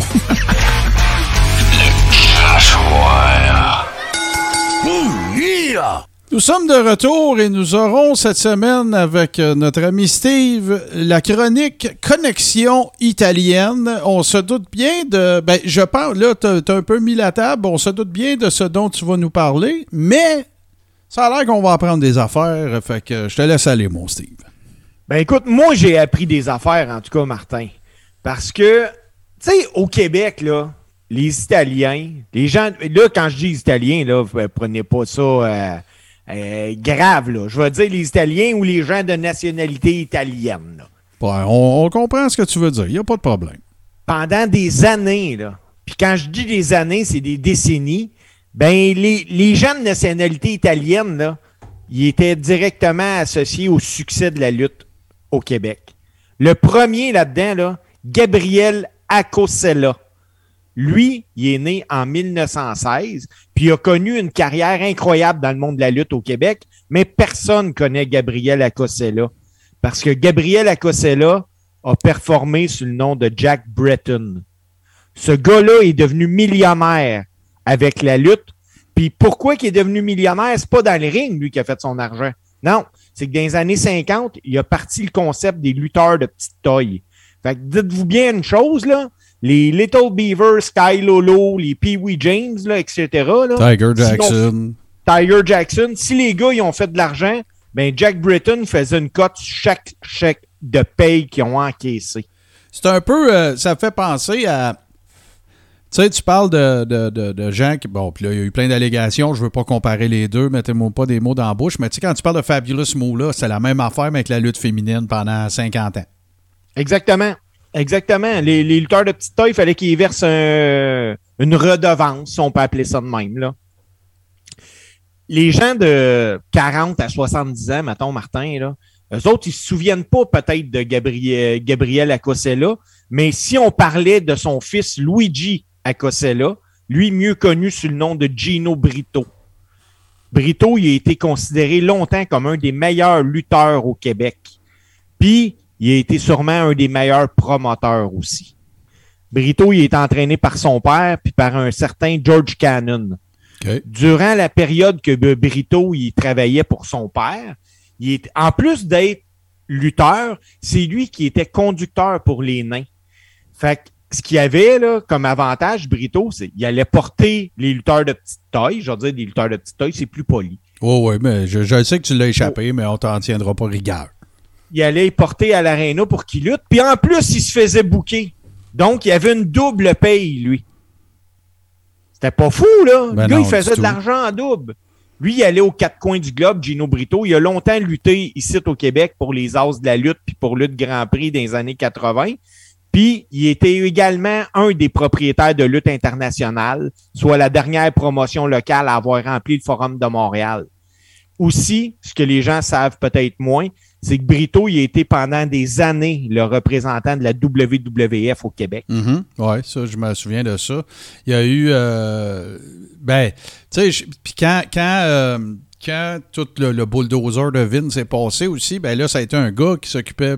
Il n'y avait pas juste le Québec, s'occupait du Canada. C'était Carl DiMar- DiMarco qui a été là des années. Euh, un gars basé, je pense, à Toronto, mais euh, ça, je pourrais pas euh, vous faire son, son pedigree. Mais non, non, non, ça, je savais que c'était lui. Ben, en fait, c'était comme le, c'était comme l'agent de la, de la I à Montréal, là, après que tous les deals se sont faits, là. Ouais. Effectivement. Un autre lutteur de qui qu'on va parler, euh, un autre gars de nationalité italienne, lui, je suis obligé de lire son nom de famille, par exemple, c'est Antonio Pugliesi. Lui il est mieux connu sous le nom de Tony Parisi. Oui, oui, oui. Ce gars-là, Parisi, c'est un expert des combats par équipe. D'ailleurs, il a remporté plusieurs championnats par équipe dans plusieurs promotions, dont la World Wild Wrestling Federation, la WWF. Mhm. Juste avant, en fait, que- que- qu'il change le nom puis que Vince euh, rachète son père puis tout ça. Exactement. En tant que lutteur en simple, il a également remporté le championnat international des poids lourds de la WWF. Je sais pas ce qui est arrivé avec cette ceinture-là. C'est peut-être devenu, ils l'ont peut-être abandonné pour faire le championnat intercontinental, mais lui, Parisi, a gagné le championnat international. Parisi a fait ses débuts en lutte professionnelle à Détroit, dans le Michigan, en 1961. Puis a rapidement commencé au Canada comme babyface. Évidemment, ben, il s'est lié d'amitié avec Gino Brito. Puis leur, leur amitié était tellement forte qu'en 1962, ils ont tous les deux quitté le Québec puis ils sont en allés à Nashville travailler pour un gars du nom de Nick Gullis. Ben, ce Nick, Nick on en a déjà parlé quand j'ai fait le, le- le- la chronique des territoires. Euh, Nick Goulis a été là pendant des années. C'est lui, en fait. C'est avec lui que Jerry Jarrett et euh, Jerry the King Lawler sont un peu entrés en guerre. Ils se sont séparés, le territoire de Memphis, en, ben, de, de- du Tennessee en deux. Euh, puis c'est un gars qui a roulé pendant une quarantaine d'années à peu près, Nick Goulis. Ouais. Bien Puis- connu. Brito et Parisi, il était tellement fort en équipe qu'après, il est arrivé dans le, sur le territoire de Nick Goulis. En seulement deux semaines, il était déjà champion par équipe. Mhm. Partout, Parisi a laissé sa trace, mais il y avait euh, de quoi de bien particulier. Si tu voulais faire lutter ce gars-là, fallait que tu le mettes en équipe avec un autre Italien. OK. Il a, il a lutté avec Tony Marino, avec Dominique euh, Denucci, Puis- ouais. Denucci, puis avec Bruno Sammartino. Un gars un petit peu connu quand même, là. euh, Un petit peu connu. C'est ça. Euh, il, il est allé aussi lutter un peu partout au Québec, en Ontario, aux- euh, en Australie, au Japon, mais il a surtout travaillé aussi aux États-Unis. Euh, Parisi, euh, il a joué une gimmick jusqu'au bout parce qu'à une certaine époque, quand il était heel, il a choisi de s'appeler Ténor Parisi. Puis Ok. il est arrivé au ring en tuxedo blanc, puis il chantait l'opéra pour mettre la foule en Oh, corps. wow. Wow.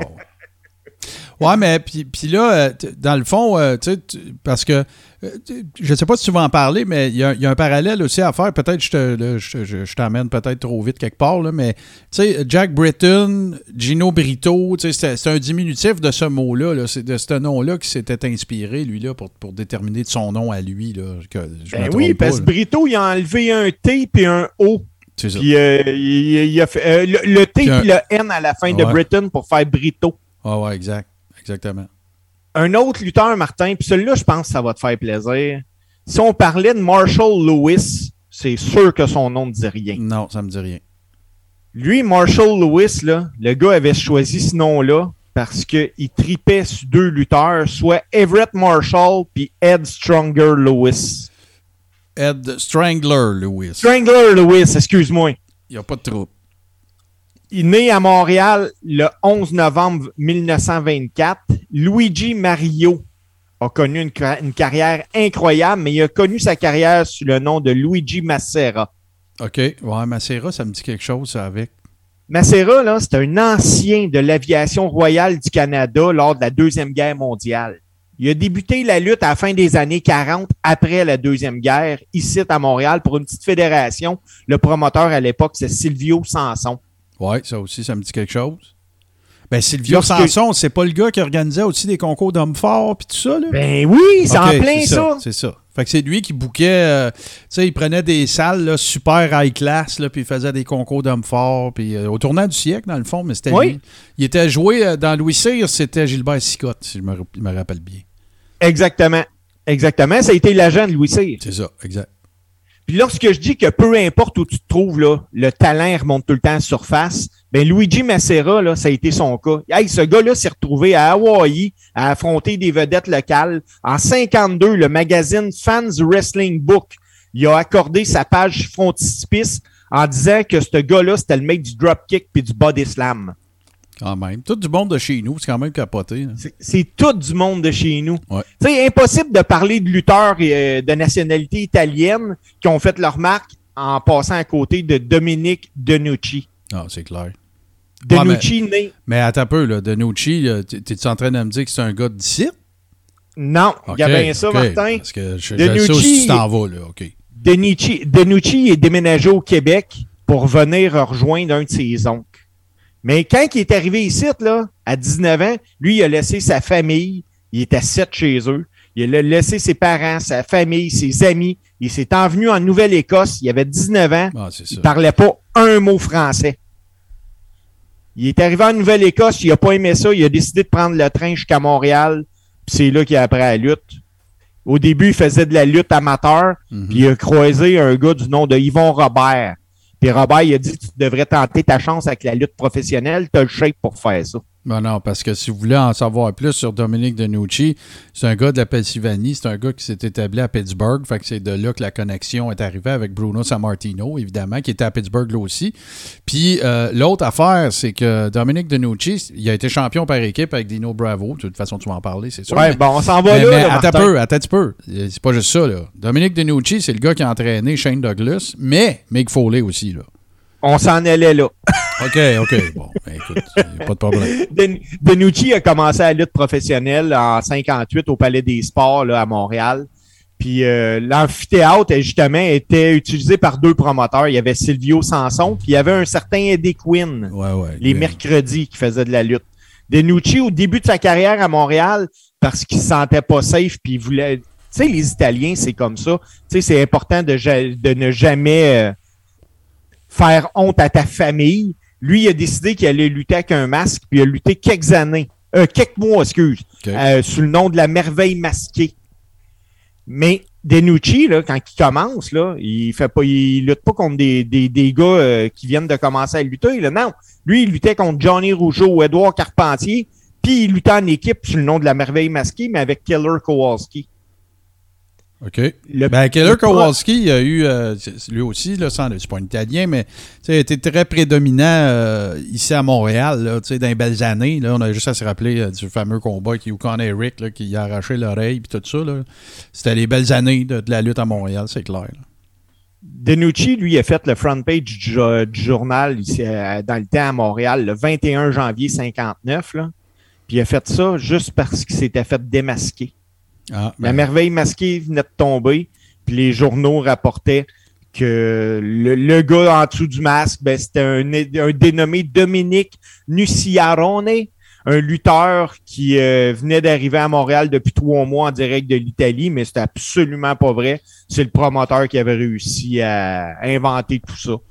Denucci, Martin, tantôt t'en parlais, il a lutté avec Dino Bravo en équipe, mais pas le Dino Bravo qu'on va parler tantôt, là. Il a lutté Avec un vrai. gars, le vrai Dino ben, Bravo. ou le premier, je veux pas dire que le deuxième était pas le vrai, là, mais on se Non, comprend. ben, c'est ça. comprend. Mais euh, Denucci, puis euh, à l'époque, quand il luttait avec le, le premier Dino Bravo, il s'appelait Dominique Bravo. Mhm. Puis euh, il, il faisait une équipe, il se faisait appeler les Frères Bravo.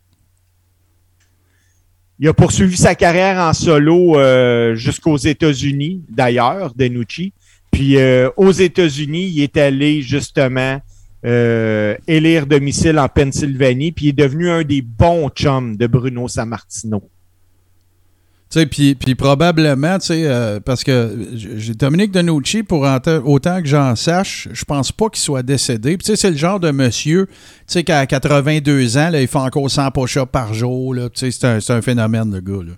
Ben, en 81, là, Denucci luttait encore parce que Vince Senior lui a demandé de mettre en valeur un certain Hulk Hogan. Ah, Puis Hogan était un heel à ce moment-là. Puis non seulement McMahon Senior était content du match, mais Hogan aussi, parce qu'Hogan il a redemandé à travailler avec Denucci.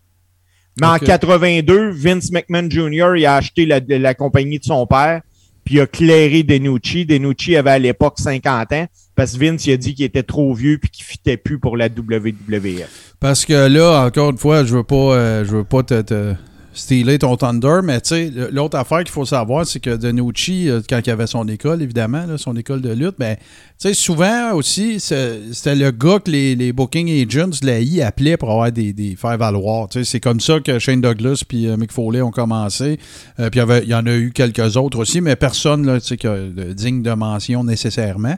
Mais euh, non, c'est ça. Fait que, tu sais, je sais pas, moi aussi, à un moment donné, à W, euh, avait un, un- un TV taping dans un secteur qui était près de la Pennsylvanie. Ben souvent, il appelait Dominique Denucci. T'as-tu des jeunes dans ton école pour euh, venir, euh, venir jobber pour, euh, pour un TV taping? Ou... Puis eux autres, ce qu'il faut que vous compreniez aussi, c'est que un TV taping, c'était pas un show. C'était 4, 5, 6 shows. C'était des maudites grosses journées que ces gars-là y avaient. là.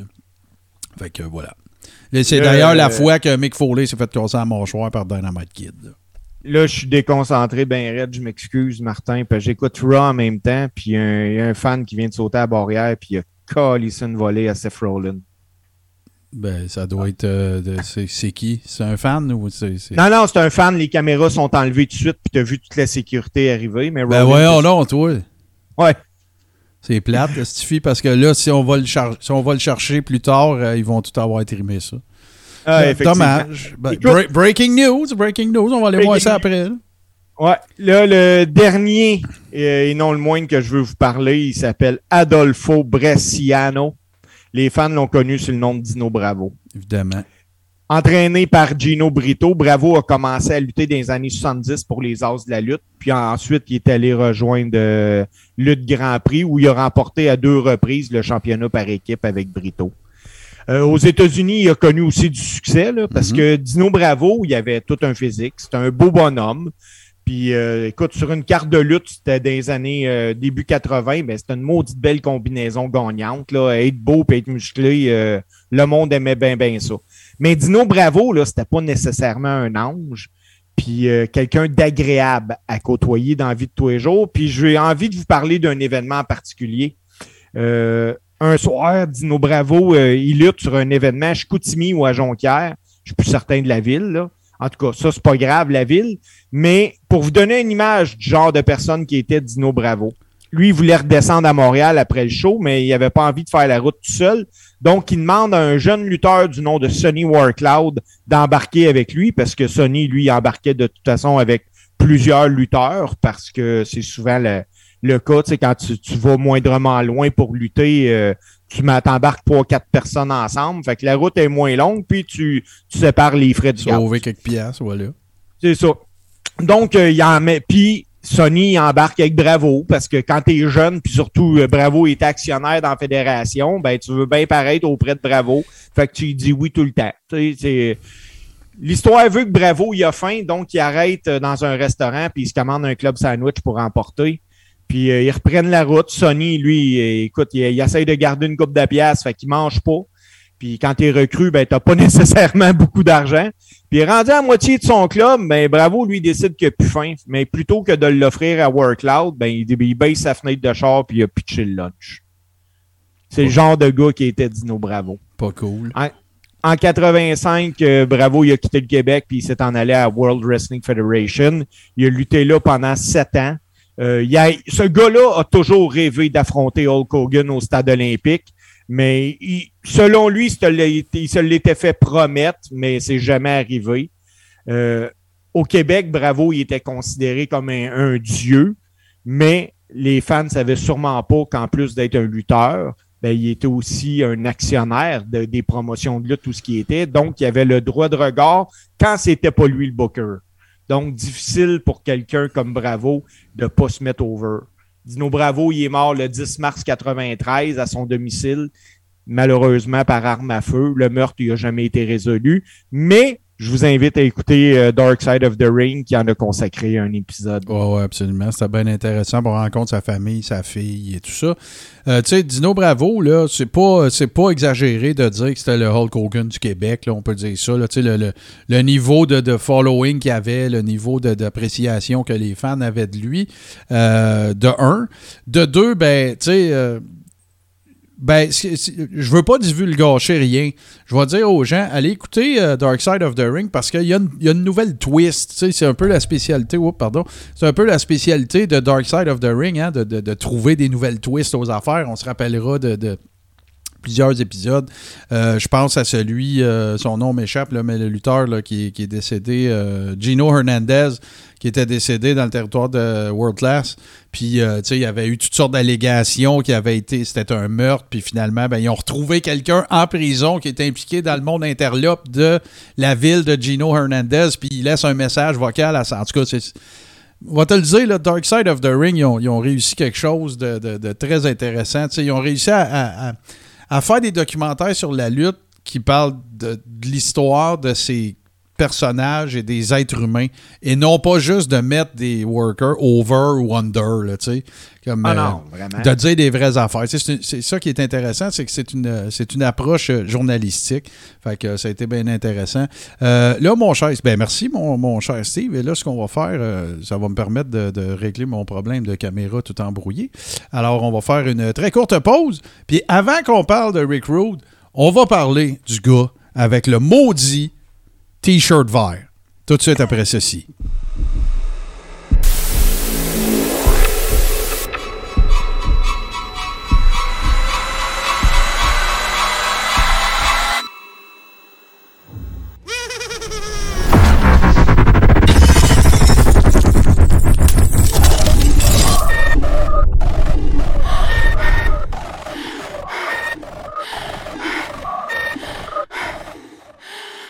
Oui, ben écoute, quand, euh, quand Marie-Ève m'a parlé du concept de l'émission, il y a tout de suite une histoire qui m'est venue en tête, puis je ne l'ai euh, jamais comme raconté, en partie par honte et en partie parce que c'était c'est quand même assez élevé. Mettons que j'avais un titre là, à, à donner à, à mon anecdote, c'est la fois où j'ai été arrêtée à Canada Wonderland parce que j'ai mis en péril la vie de plus de 100 personnes. Mais l'affaire qui m'a vraiment fait le plus peur, c'est dans une autre catégorie OK. avec euh, Lucifer. En fait, je pourrais dire que c'est avec Satan.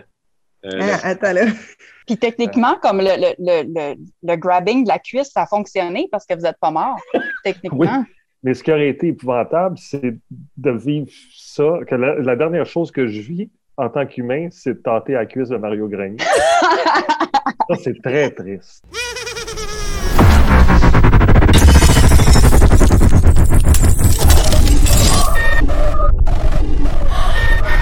Disponible sur Apple Podcast, Google Podcast, Spotify et tout bon podcatcher. Alors, nous voilà de retour. Euh, oui, ce que vous venez de voir, c'est La chienne de ma vie, un nouveau show euh, que vous pouvez aller découvrir euh, sur toutes bonnes plateformes, c'est-à-dire Apple Podcast, Google Podcast, Spotify et tout bon podcatcher Android. Fait que là, mon Steve, on va parler de ce fameux dude dont on parle euh, à toutes les fois qu'on fait des watch-along, à toutes les fois qu'on parle d'un- gala, ou, euh, surtout dans les pay-per-view. On le voit un peu partout, on le voit dans toutes sortes d'affaires, mais c'est euh, principalement, je dirais, dans les pay-per-view qu'on le voit. Et là, ben écoute, il y a un paquet de. Il y a, toutes sortes de, de, de, de, rumeurs, de.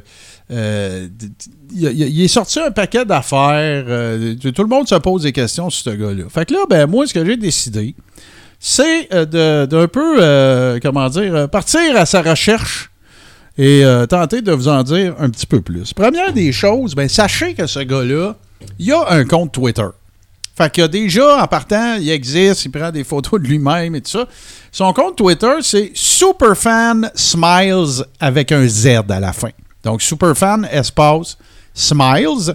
Euh, il est reconnu pour, connu pour euh, être d'à peu près toutes les grandes occasions des événements qui se, dé- qui se déroulent à la WWE. Et là, ben écoute, j'ai passé ma journée, mon cher, euh, sur euh, Reddit et un paquet de plateformes là, où tu toutes sortes de spéculations. euh, les gens ont tous un petit peu euh, leur, opinion sur, sur ça. Et je, me souviens de t'en avoir déjà parlé. On devait pas être. Je ne pense pas que nous étions dans un show à, à ce moment-là. Je pense qu'on avait plus parlé comme hors micro, mais. puis les choses que j'avais lues sur ce gars-là, ça tournait plus autour de la thématique euh, qu'il y avait de la famille au sein du management de la WWE. Ça, je me rappelle de t'avoir déjà dit ça.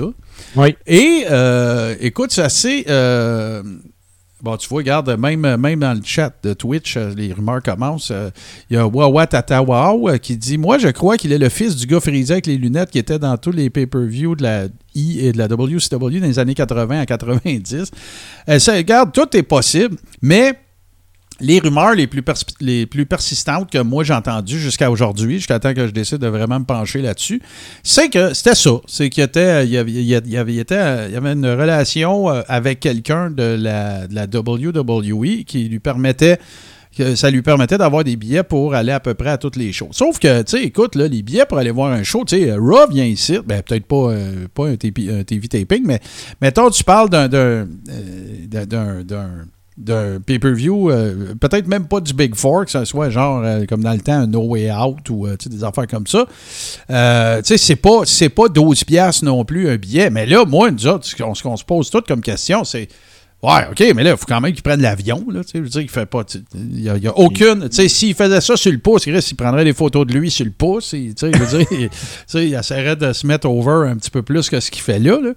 Mais tellement, il semble être une des théories voulant qu'il soit lié familial, il y a un lien familial avec quelqu'un de la WWE, c'est que le 10 mai 2020, on est en pandémie, évidemment, et euh, il y a des photos qui ont circulé. Je suis en train d'en regarder. euh, Il y a des photos qui ont circulé à l'effet qu'il aurait eu accès au, au bureau de la WWE quand le Money in the Bank s'y était tenu.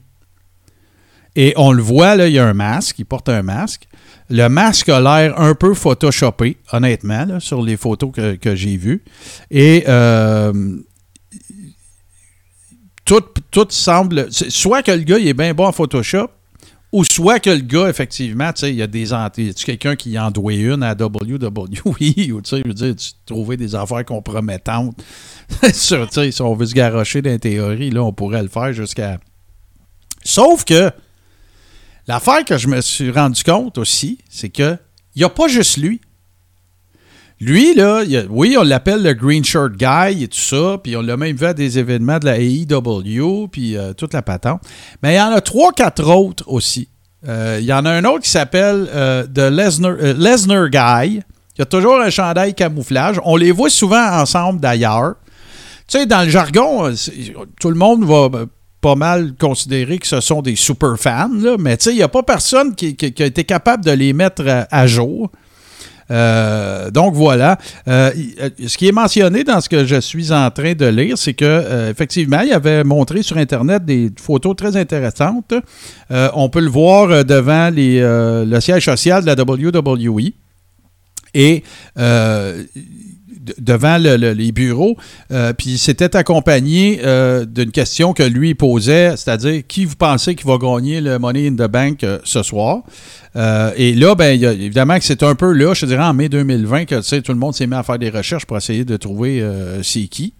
Et, mais sans succès. Écoute, je suis en train justement de regarder le tweet. On peut le voir dans l'entrée, on peut le voir dans le gym. On peut, tu sais, le, gym qu'il y a dans, les, dans les, bureaux de la WWE. Et à ce jour, il n'y a aucun nom pour ce gars-là euh, qui, euh, qui, pop jamais. Euh, la, seule chose qui existe, c'est son compte Twitter. Il y a, un peu plus que 9000 followers. Je suis allé voir, j'ai commencé à le suivre. Puis, je suis obligé de te dire que le fruit de mes recherches, mon cher Steve, se résume pas mal à ça. Moi, je t'ai affaire- envoyé, Ouais, je envoyé une entrevue qu'il a donné ce gars-là. Mhm. Je t'ai envoyé ça tantôt, euh, il y a quelques minutes. Là. Ouais, j'ai- a- comme trop de pitons à m'occuper pour. euh, C'est ça. Mais, tu sais, Martin, là, le gars va de 10 à 12 pay-per-view par année. Mhm. Euh, c'est des hôtels, c'est de la bouffe des restaurants. Ah, ça peut être juste un gars qui a de l'argent. Ça se peut. Oui, peut-être. Puis c'est peut-être sa passion, là. Hmm. Mais, hey, en plus, il réussit tout le temps à acheter le même billet. Ben oui, c'est ça, mais là, l'autre affaire, parce qu'il y a une autre théorie. L'autre théorie, c'est. Puis ça, on le sait, là. Ça, on n'apprend rien à personne. Il y a des gens qui sont plantés dans l'assistance. Ça arrive. Ben oui. OK? Puis leur job, c'est pas. Ils peuvent en avoir plusieurs. Une des jobs qu'ils peuvent avoir, c'est parce qu'ils sont bons pour faire des faces. Puis là, tu veux des reaction shots, mettons, quand il se passe quelque chose. On pense au l'afro-américain qui pleurait euh, quand que- la face qu'il faisait quand Undertaker a perdu. Euh, tu sais, des affaires comme ça. Ça, Je dis pas que c'est un plant, le gars, mais ça se peut. OK? Mais l'autre raison pourquoi, c'est que ces gens-là mettent le party dans le crowd. Fait qu'il y en a du monde qui sont payés et à qui il peut arriver qu'on offre des billets pour être des gens de crowd warmer, là, tu sais, du monde qui sont dans, tu sais, qui ont des bons billets, puis les gens qui sont près, de la- près, près du ring, puis, tu sais, si t'es réalisateur du show, ben, tu veux que le monde ait l'air d'avoir du fun, tu veux que le monde ait l'air d'avoir... Ça, c'est la seule. C'est une théorie que oui, mais pas lui. Parce que lui, là, il s'est ramassé à AEW quand ils ont fait leur, euh, Ah ouais, leur c'est- premier show. Hey, la I l'a éclairé, là.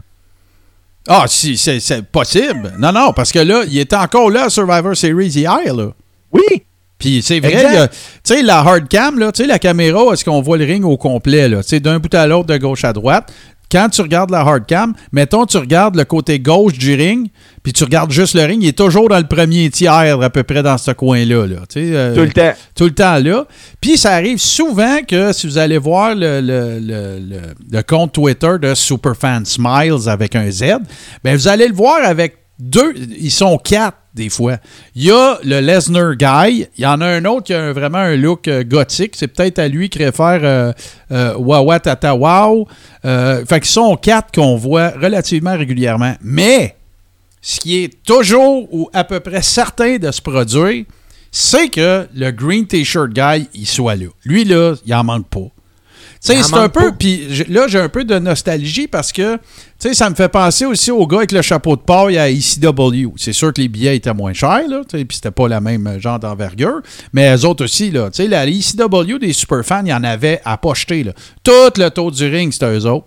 Puis, tu sais, eux autres, c'était complètement différent. Tu sais, si tu voulais, tu, pourrais, tu pouvais presque aller parler à Paul Heyman. Là, tu sais, tu pouvais dire, Hey, Paul, euh, tu sais, fait qu'il y avait des petits deals aussi sur le Te site. Rappelles-tu, à la fin des années 80, Martin, il y avait un gars qui, euh, qui était tout le temps là. Il était, il, il était habillé en Hulk Hogan, puis il ressemblait à Hulk Hogan. Ah ben ça, c'en est un autre. Dans les- la liste des, des, des super fans, il y a lui aussi. Fait que la semaine prochaine, je vais vous faire une petite liste euh, justement des super fans qui vont peut-être vous rappeler des souvenirs euh, ou vous en faire découvrir parce que euh, il y en a il y en a sept ou- excluant le green shirt guy là, je pense qu'il y en a cinq ou sept autres. Puis moi, il y en a plusieurs qui me rappellent des souvenirs. Et oui, il y a le Hogan Guy, il y a le Sign Guy, il y a le Crying Guy, il y en a, a 6-7. Fait que mes, mes recherches au moins n'auront pas été totalement infructueuses. Mais on va se rappeler, euh, on va se rappeler quelques souvenirs justement de, de, de pay-per-view. Et celle, la championne, toute catégorie, il va falloir que je fasse des recherches pour vous retrouver ça. Mais Là, je veux pas me tromper d'aréna, mais je suis pas mal certain de mon affaire. Je pense que c'était à Madison Square Garden. Il y avait une vieille dame. Je, vous parle de l'époque là, de, de, de San Martino, tout ça, la, la- triple WF, là, euh, qui était toujours à la même place, qui haïssait toujours les babyface, à tel point que tu sais, ça en était devenu qu'il connaissait son, la dame, tu sais, il avait une relation euh, pas personnelle, là, mais tu sais, je veux dire, à toutes les shows, on le sait que la madame va être là, puis qu'elle va dire Ah, maudit San Martino, je t'aime pas, ou tu sais, des affaires de même. Je vais essayer de, je vais essayer de, de, de tout vous retrouver ça. Oui, puis il y en a, effectivement, tu as raison. Euh, tiens, je vais t'appeler Wawa, toi, à Star. C'est trop, trop compliqué ton nom. Il y a Vladimir aussi, on va en parler. Euh, il va être dans la liste la semaine prochaine. Moi, Martin, là, je vais tout le temps me rappeler, euh, j'ai été des années de temps à lutter à la même place, la même salle, c'était à tous les samedis. Puis il y avait une dame qui était là, on l'appelait Madame Johnny Primo parce que euh, elle détestait un lutteur qui s'appelait Johnny Primo.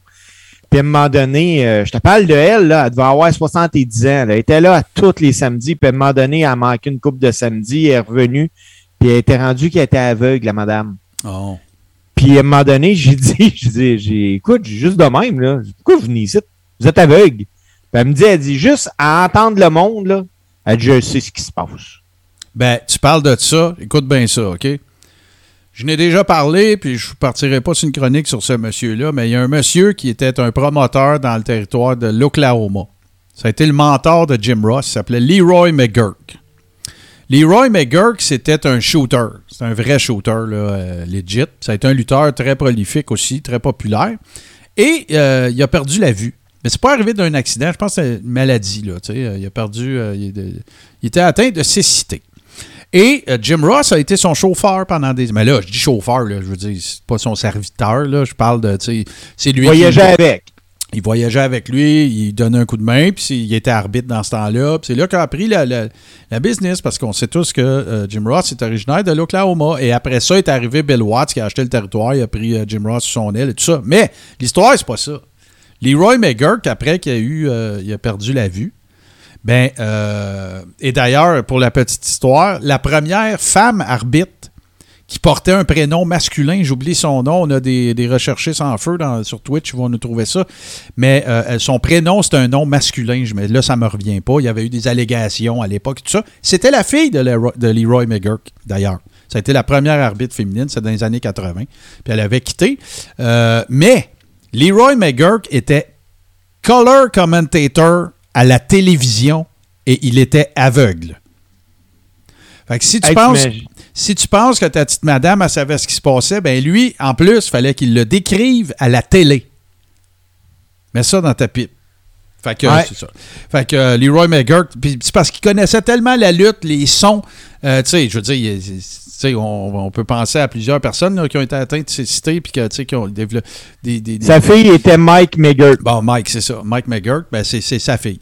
Fait que, euh, fait que c'est ça, j'en arrive là. Fait que la semaine prochaine, on va parler un petit peu justement de, ces super fans-là. On va raconter quelques histoires, euh, puis un peu le, background, le pedigree de, ces gens-là. Ça risque d'être très, intéressant. Puis en même temps, ce qu'il y a de le fun, c'est que ça nous fait euh, ça nous fait revisiter un petit peu différentes aires, parce que Dieu sait qu'il y a eu des super fans dans toutes les époques, c'est clair. Fait qu'on va revenir aux bonnes vieilles années, NWA, WCW, la I, tout ça, la, la WWF. Fait que ça risque d'être euh, relativement euh, intéressant, mon cher. Fait que là, es-tu prête? On va Ben, faire... moi, je suis prête. Parfait. On va faire une petite pause, les amis, puis on s'en va à la chronique lutteur old school avec Ravishing Rick Rude.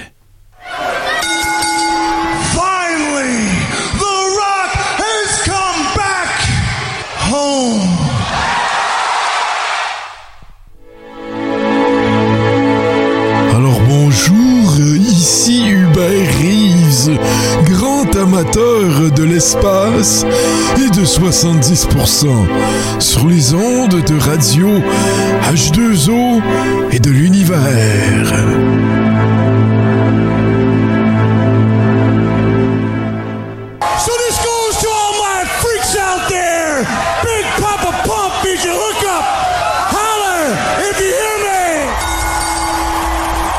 Alors, mon cher Steve, on passe ça parce que, ben, euh, d'entrée de jeu, ce que j'ai envie de vous dire sur euh, Rick Rude, puis qu'on oublie trop vite, c'est que ce gars-là est décédé à l'âge de 40 ans. Tu sais, on a l'impression que Rick Rude a lutté pendant 35 ans, là. Ben, pas, pas en tout.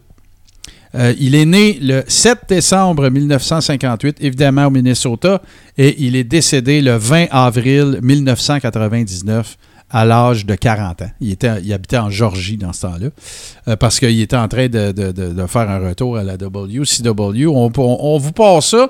Euh, de son vrai nom, Richard Irwin Rood, mais écrit R-O-O-D.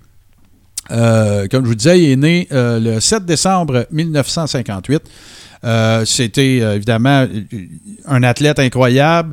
Euh, tout le monde a des histoires à raconter sur Rick Rude. C'était un, il était reconnu backstage et tout ça pour être un homme de famille. malgré que c'était le gars qui aimait ça. il n'avait pas peur de brasser, mettons, quand il allait d'un bar. Tu sais, il a souvent été la pseudo-victime de Kurt Hennig, qui était un Rayburn notoire. Kurt Hennig euh, euh, prenait des gageurs dans son dos, genre euh, ce gars-là va te battre au tir au poignet, tu gages 1000 pièces. Il le disait pas à Rick Rude. Puis là, Rick Rude, il disait ben pourquoi j'irais tirer ce gars-là? Ah ouais, non, ouais, donc, puis là. Kurt Hennig foutait la merde, puis là, Rude, il gagnait, puis Kurt Hennig collectait 1000 pièces. C'était n'importe quoi. Pour vous donner un petit, un petit peu une idée de, de- de son parcours, il a commencé à lutter en 1982. Euh, ça s'est terminé très rapidement, c'est en 94, mais on oublie souvent le, pedigree de ce gars-là. Il a été, euh, fut un temps à la WCW, il existait un titre qui s'appelait la International World Heavyweight Champion. Je vais vous expliquer pourquoi après. Euh, il a été champion de la WCWA, c'était un, territoire de, l'époque. Il a été champion intercontinental, évidemment, à la WWF. Il a été champion également américain ou United States Heavyweight Champion à la WCW. Et euh, il a été champion pour une courte période de la NWA également. Euh, ça n'a pas duré longtemps, mais il a remporté euh, cette ceinture-là. Euh, oui, on va tout de suite régler ça. C'est le seul être humain à être paru à Nitro et Raw le même soir. Ce qui est drôle, par exemple, c'est que dans un, il y a une moustache, dans l'autre, il y a une barbe, parce que Raw était pre-tape, alors que Nitro était live. Fait que ça, c'est vraiment, c'est vraiment drôle. Euh, fait que, on fait un petit peu euh, le tour de sa carrière parce qu'il s'est promené euh, énormément. Bon, évidemment, il est originaire du Minnesota, comme toute la filière, en tout cas plusieurs athlètes qui ont travaillé dans le monde de la lutte. Il était, il allait à l'école à Robbinsdale, en fait. Et à cette école-là, Tu as eu un paquet de workers qui, ont- qui sont allés là. Nikita Koloff, Tom Zank, Kurt Hennig, John Nord, qu'on a connu sous le nom de Berserker, Bar- euh, Barry Darso de Demolition. Euh, Il y avait également les Road Warriors. Il y a Sean Waltman. euh, il y a un paquet de gens qui sont originaires du Minnesota. Et euh, il étudiait en éducation physique, sans trop de surprise, et il a obtenu son diplôme. Donc, euh, euh, et tout de suite après ses études, ben là, il a commencé à faire comme beaucoup de workers au Minnesota.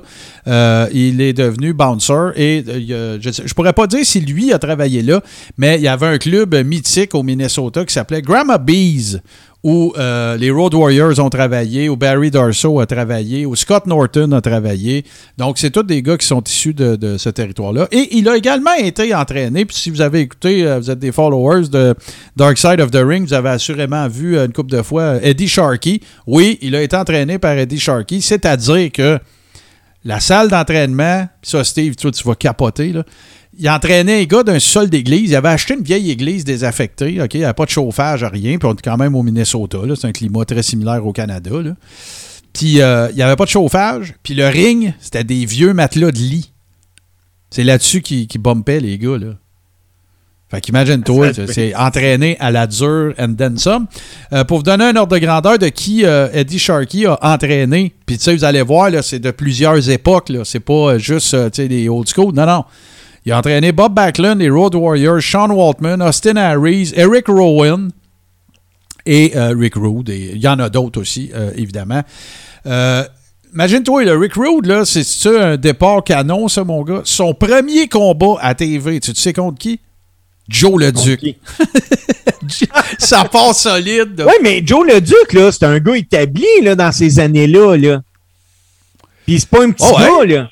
Était, ça, ça s'est passé à Mid-Atlantic. Donc, euh, à l'époque, c'était un territoire dans le sud des États-Unis. Et euh, ça s'est passé, ça, le 6 novembre. On n'est pas loin de l'anniversaire. 6 novembre 1982. Après ça, ce qui est arrivé, et ça, c'est intéressant, euh, il s'est ramassé dans un territoire pour la NWA, mais à Vancouver.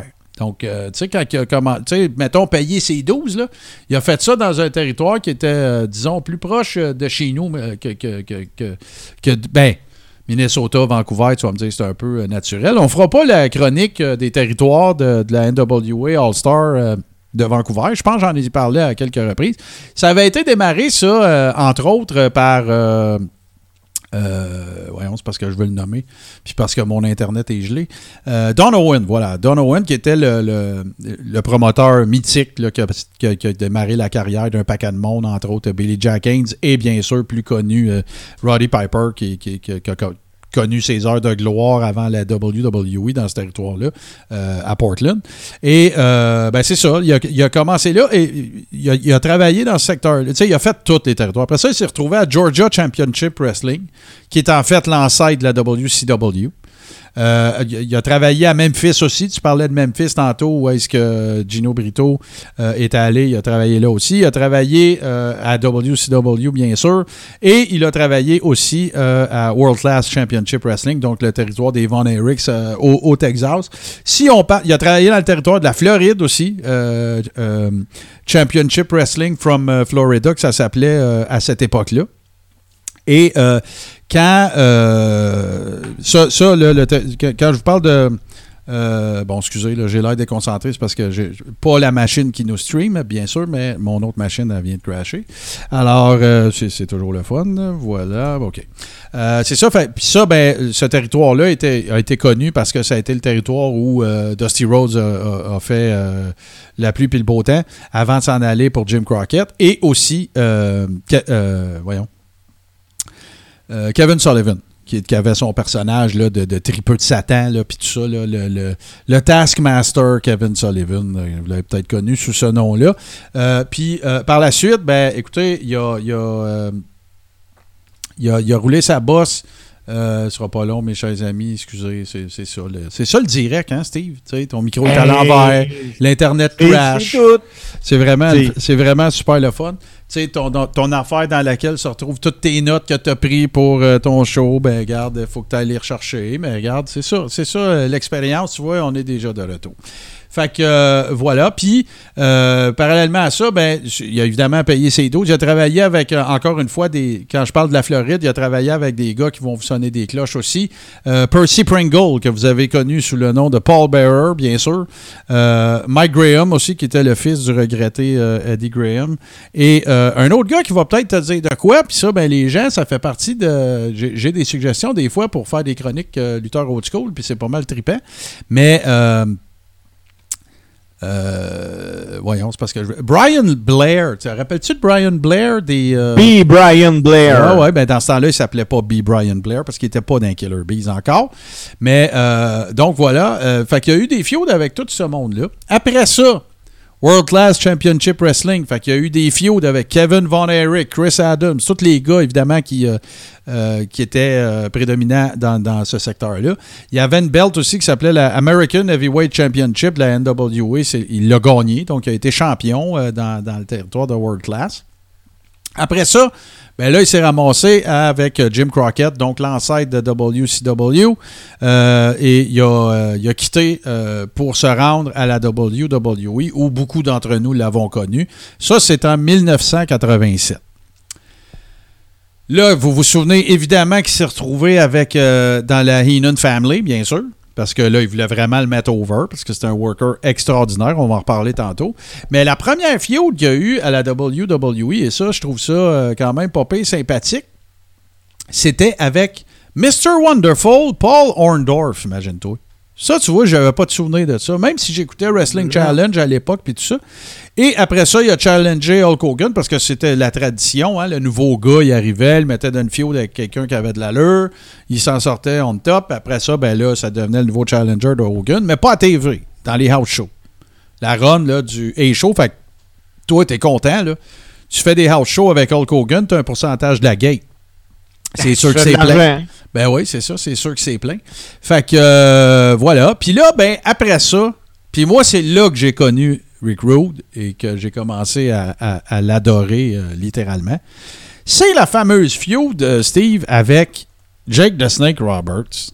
Et elle, je me souviens tellement, Martin. Je me souviens surtout comment ça commence. Ben, c'est ça. Fait que là, on met ça en contexte. Rick Rude, euh, il est dans un, tu sais, là, le, le- les TV taping de l'époque, là, euh, peu importe, soit Wrestling Superstars ou euh, quelque autre truc. Puis là, ben, sa gamique à lui, c'est de prendre une fille dans la foule, puis de l'embrasser. Puis là, les filles partent connaissance, puis Ravishing Rick Rude avec sa toune de danseur à gogo, le genre Chip and Dale, puis toute la patente. Mais là, ça, ça donne, toi, que la femme de Jake the Snake, Cheryl, qu'elle s'appelait, sa, réelle épouse est dans l'assistance.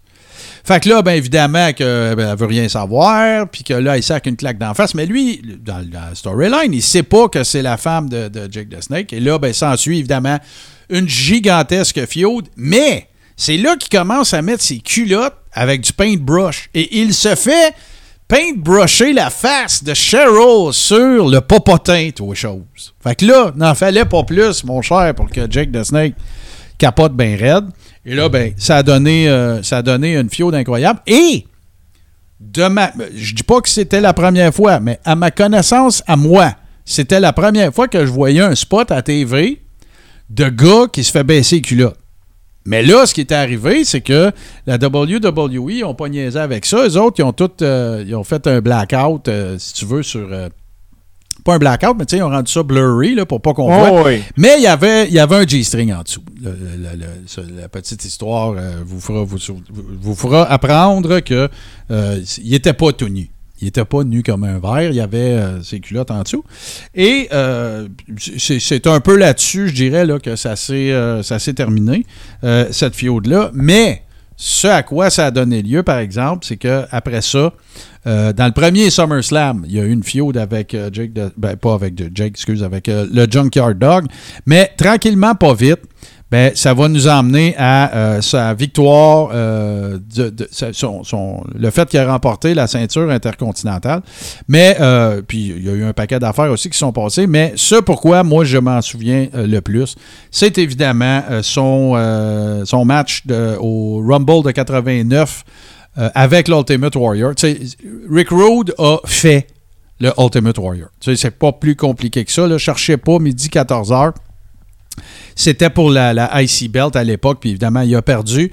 Mais le gars qui a fait le mieux paraître Ultimate Warrior, dans, Macho Man aussi, c'est digne de mention, mais Rick Rude, c'est le gars qui a rendu Ultimate Warrior legit assez pour qu'à WrestleMania 6, euh, parce que c'était à WrestleMania, la FIO a commencé au Rumble, mais après ça, ça s'est terminé à WrestleMania 5. Mais euh, il a rendu assez legit Ultimate Warrior pour qu'il gagne la IC Belt, puis qu'après ça, euh, il, aille, euh, il se rende à WrestleMania 6, euh, évidemment. Il y a eu un petit peu de Honky Tonk Man là-dedans, tout ça, là, mais euh, c'est le- le- l'origine de la du, du méga push, si on veut, euh, de Ultimate Warrior, c'est à, à Rick Rude qu'ils avaient confié ça. Puis c'est pas pour rien, c'est parce que Rick Rude est un worker absolument euh, incroyable. Euh, suite à ça, ben, il a quitté, euh, il a quitté la WWE. euh, encore, euh, encore et toujours des disputes d'argent. hein. c'est souvent, souvent ça la problématique. Il y avait eu une, espèce de suspension fake qui avait été faite par Jack Tony parce que Rick Rude travaillait une, une feud avec Big Boss Man, puis il avait fait des commentaires désobligeants sur sa maman. Évidemment, c'était tout du kayfabe. Mais c'est ça l'excuse que Jack Tony a servi aux gens pour leur dire ben regardez, Rick Il est suspendu, là, puis it. Mais dans le fond, il s'en allait. c'était tout réglé, c'était du backstage. Après ça, euh, il a été euh, faire un petit euh, séjour dans la UWF et c'est sûr que je vais vous parler un jour de la UWF, l'affaire la plus invraisemblable, le promoteur de lutte le plus fucked up de l'histoire de l'humanité. Je parle de Herb Abrams. Euh, vous avez vu dans Dark Side of the Ring, mais j'ai plein d'histoires à vous raconter. Le fameux promoteur qui était sa peau de 24-7 puis qui ont retrouvé enduit de vaseline tout nu dans un hôtel de Las Vegas. C'est sûr, sûr, sûr que je vais vous parler de ça. Fait que ça, à ce moment-là, Rick Rude, il, flotte un peu. Tu sais, il va au Japon, il fait toutes sortes d'affaires, il va dans une coupe de fédération indie, il est allé dans la All Japan. Euh, il a travaillé, euh, ce qui n'a pas nuit d'ailleurs à son retour à WWE, mais au Japon, Johnny Ace, Johnny Laurinaitis, le frère évidemment de Road Warrior Animal, euh, ça a toujours été un gars euh, très prédominant euh, au Japon. C'est-à-dire que lui, sa job quand il était là-bas, puis CEO nous en a parlé d'ailleurs quand il était passé, lui, sa job quand il était là-bas, c'est que quand il arrivait beaucoup de lutteurs américains dans le territoire du Japon, n'importe quel, il y avait toujours un booker américain. C'était pas lui qui décidait tout, mais c'était un genre de consultant pour dire, ben, regarde, tu devrais le bouquet de même, tu devrais le bouquet de même, moi je le connais, parce que des fois, il ne connaissait pas, tout ça. Fait que voilà, il a fait, euh, il, a, il a- teamé avec, entre autres, Johnny Ace, il s'est battu là-bas contre Dan Spivey, Stan Hansen et tout ça. Puis euh, après ça, ben, euh, suivant le départ aussi du Honky Tonk Man de, la, de la WWE dans ces années-là, 91, ben là, il a travaillé un petit peu avec Honky Tonk Man à World Class. Donc voilà. Puis là, ben, retour. Il revient du côté de la WCW. On se souvient tous de la Dangerous Alliance de Paul Heyman. Il y avait un paquet de monde là-dedans. Euh, t'as- T'avais Paul Lee, évidemment, Madusa, Arn Anderson, Bobby Heaton, Larry Zabisco et bien sûr, un gars qui s'appelait à l'époque Stunning Steve Austin. Euh, C'était une faction très euh, classique, la WCW de l'époque. Un peu disparate. tu. Tous les noms que je viens de vous dire là, tu il n'y a, aucun lien commun. Tu Larry Zabisco avec Madusa, puis tout ça. tu C'était tous des workers old school, mais il n'y avait rien nécessairement pour, euh, pour écrire à sa mère. Sauf que on parle encore de la Dangerous Alliance et de cette faction-là qui a un peu fait connaître euh, euh, Paul E. Ben, en fait, Paul Heyman, qu'on appelait à l'époque Paul E. Dangerously. Après ça, ben écoutez, c'est là qu'il a gagné la, la- la ceinture, la United States Heavyweight Championship, donc contre Sting. Il y a eu des fiots avec Steamboat aussi. Donc, tu sais, il a toujours été impliqué euh, euh, euh, avec des workers de, son rang, de son calibre. Après ça, ben écoutez, là, son passage à la WCW, ça s'est poursuivi de 91 euh, à 94 et il a gagné certains des titres dont je vous ai parlé tantôt. Là, je ne ferai pas, je ferai pas le, play-by-play de chacun de ces combats, mais il y a quelque chose d'important par contre, c'est que à un moment donné, dans un, un combat qui se déroulait à euh, Spring Stampede. Euh, Rick Rude a une blessure qui a, fait en sorte qu'il a dû arrêter carrément sa carrière. Euh, il y avait un. espèce de railing là, qui était comme très camouflé aux abords du ring, puis il est carrément tombé direct dessus. Genre de, trappe ou je sais pas trop, ou un step, puis il est tombé dessus, il s'est blessé de façon majeure. Puis là, ben, ça va me faire vous parler de la fameuse Lloyds of London. C'est quoi ça, la Lloyds of London? Ben, c'était la compagnie d'assurance qui était la seule à accepter d'assurer des lutteurs. C'était quoi cette assurance-là? Ben, tu cotisais à ça, puis si tu avais une blessure majeure, ben là, tu pouvais collecter l'assurance, euh, évidemment. Tu pouvais soit demander ce qu'on appelle un lump sum, donc, euh, un gros paiement. C'est un peu comme gagner à vie, là. Tu sais, tu peux décider de recevoir le 1000$ piastres par semaine à vie, ou ben non, tu peux dire, donnez-moi, faites-moi le gros chèque, puis là, ça te donne un peu moins, évidemment, puis là, c'est le gamble, quel âge que t'as, puis je vais vivre jusqu'à quel âge, puis blablabla. Fait que c'est super important, rappelez-vous de ça, parce que Rick Rude a décidé de cacher cette assurance-là, donc de se faire payer. Et il y a des conditions. Si tu veux revenir à la lutte, tu le dois. C'était pas. euh, c'était, genre compagnie d'assurance à la My Cousin Vinny, un petit peu. Là, je veux dire, c'était, tout legit. Il y a plein de monde qui avait des assurances avec Lloyds of London. Mais c'est ça. Là, c'est, pour qu'ils acceptent de- pour qu'ils acceptent d'assurer des lutteurs que c'est certain qu'à un moment donné, tu vas te blesser. Là. Fait que c'était un peu shady euh, dans ce sens-là.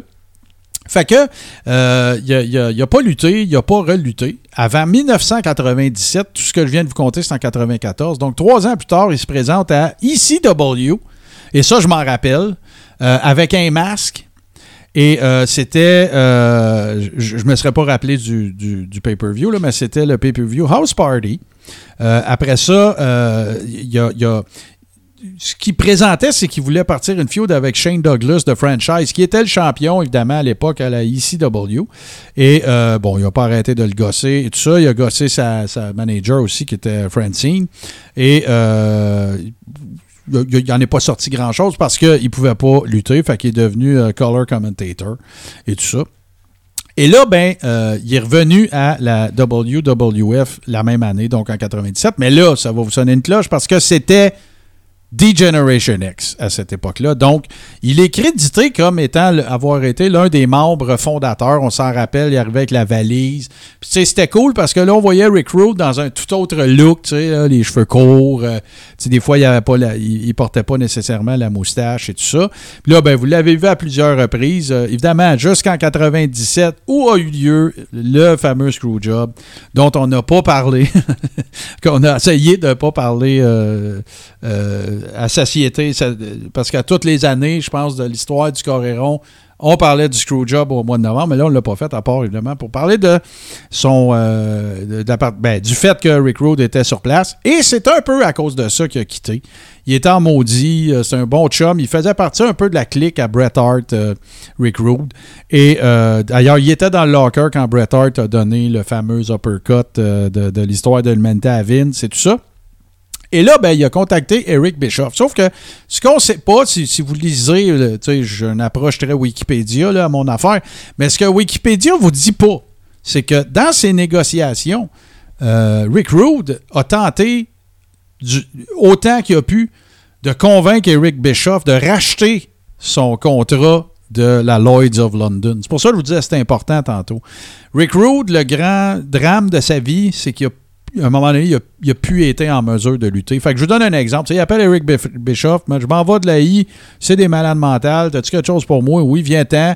Puis là, ben écoute, il a, il a fait différentes affaires avec la NWO et tout ça. Il a un peu tenu le même rôle euh, de, à DX qu'à la NWO.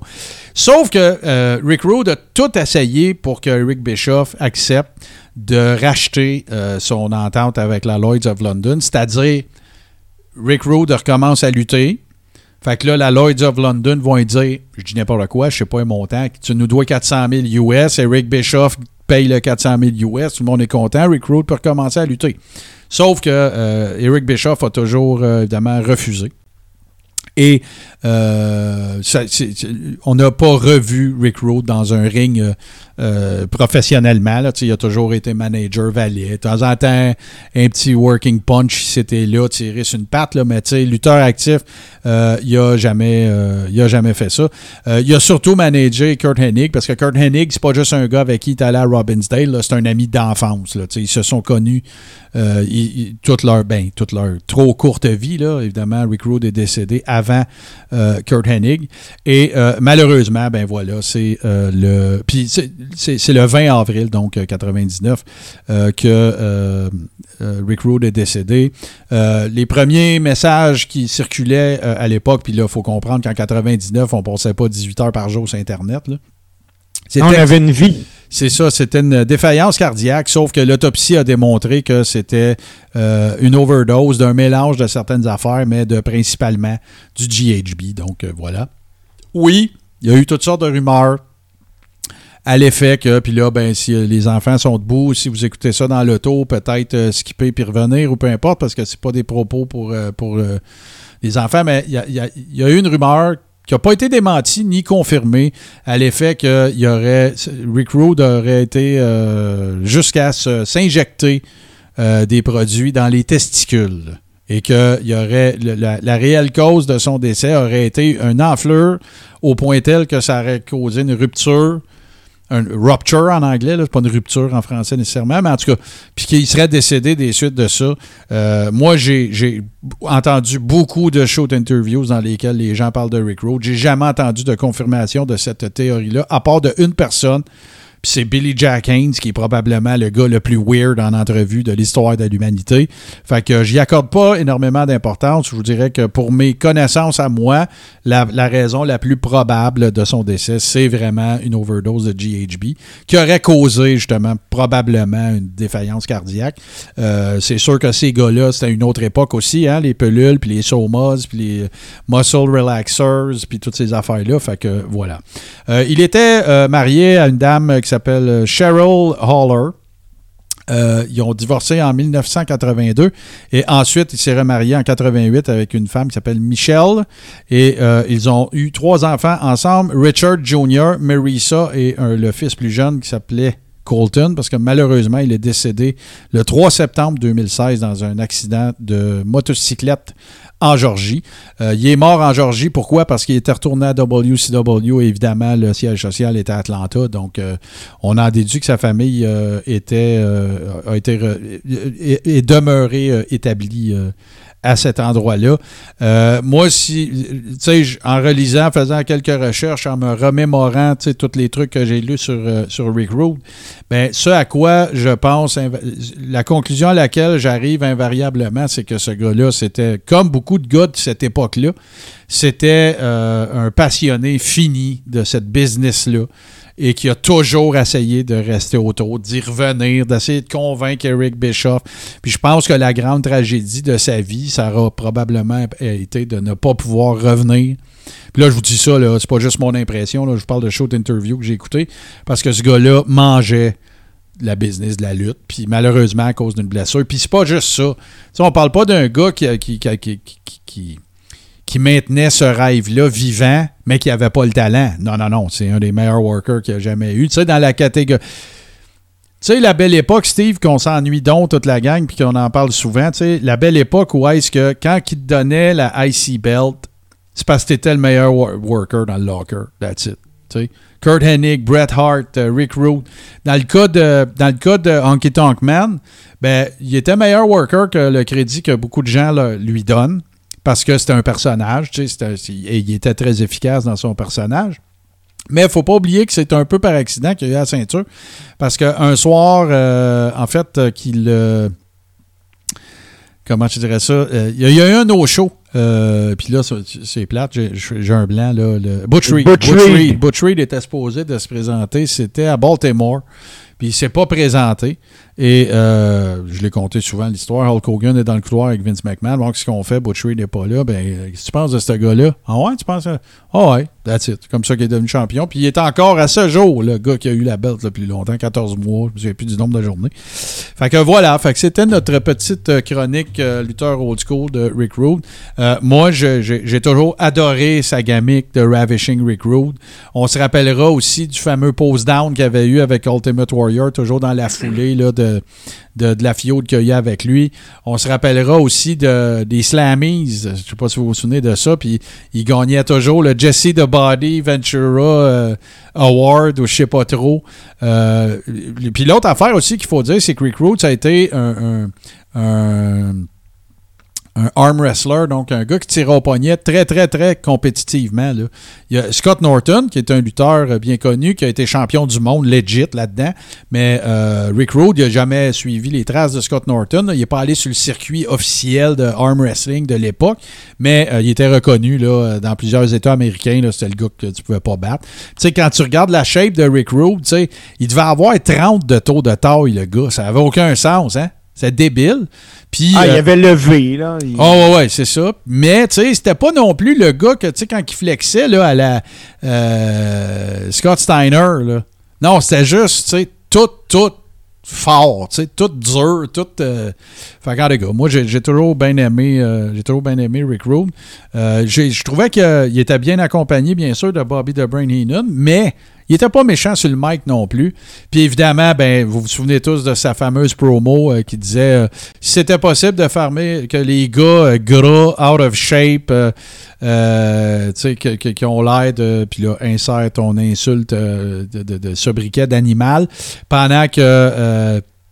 J'enlève ma robe et que je vous montre de quoi ça a l'air un vrai homme. Du heat classique. Fait que Rick Rude, malheureusement, parti trop tôt. Euh, Puis contrairement à ce qu'on pense, lutteur actif. Il a été actif 12 ans dans le ring et il est malheureusement décédé à l'âge de 40 ans. Fait que merci Ravishing One. Nous autres, on va faire une petite pause puis on va revenir euh, pour euh, les deux tunes et le close.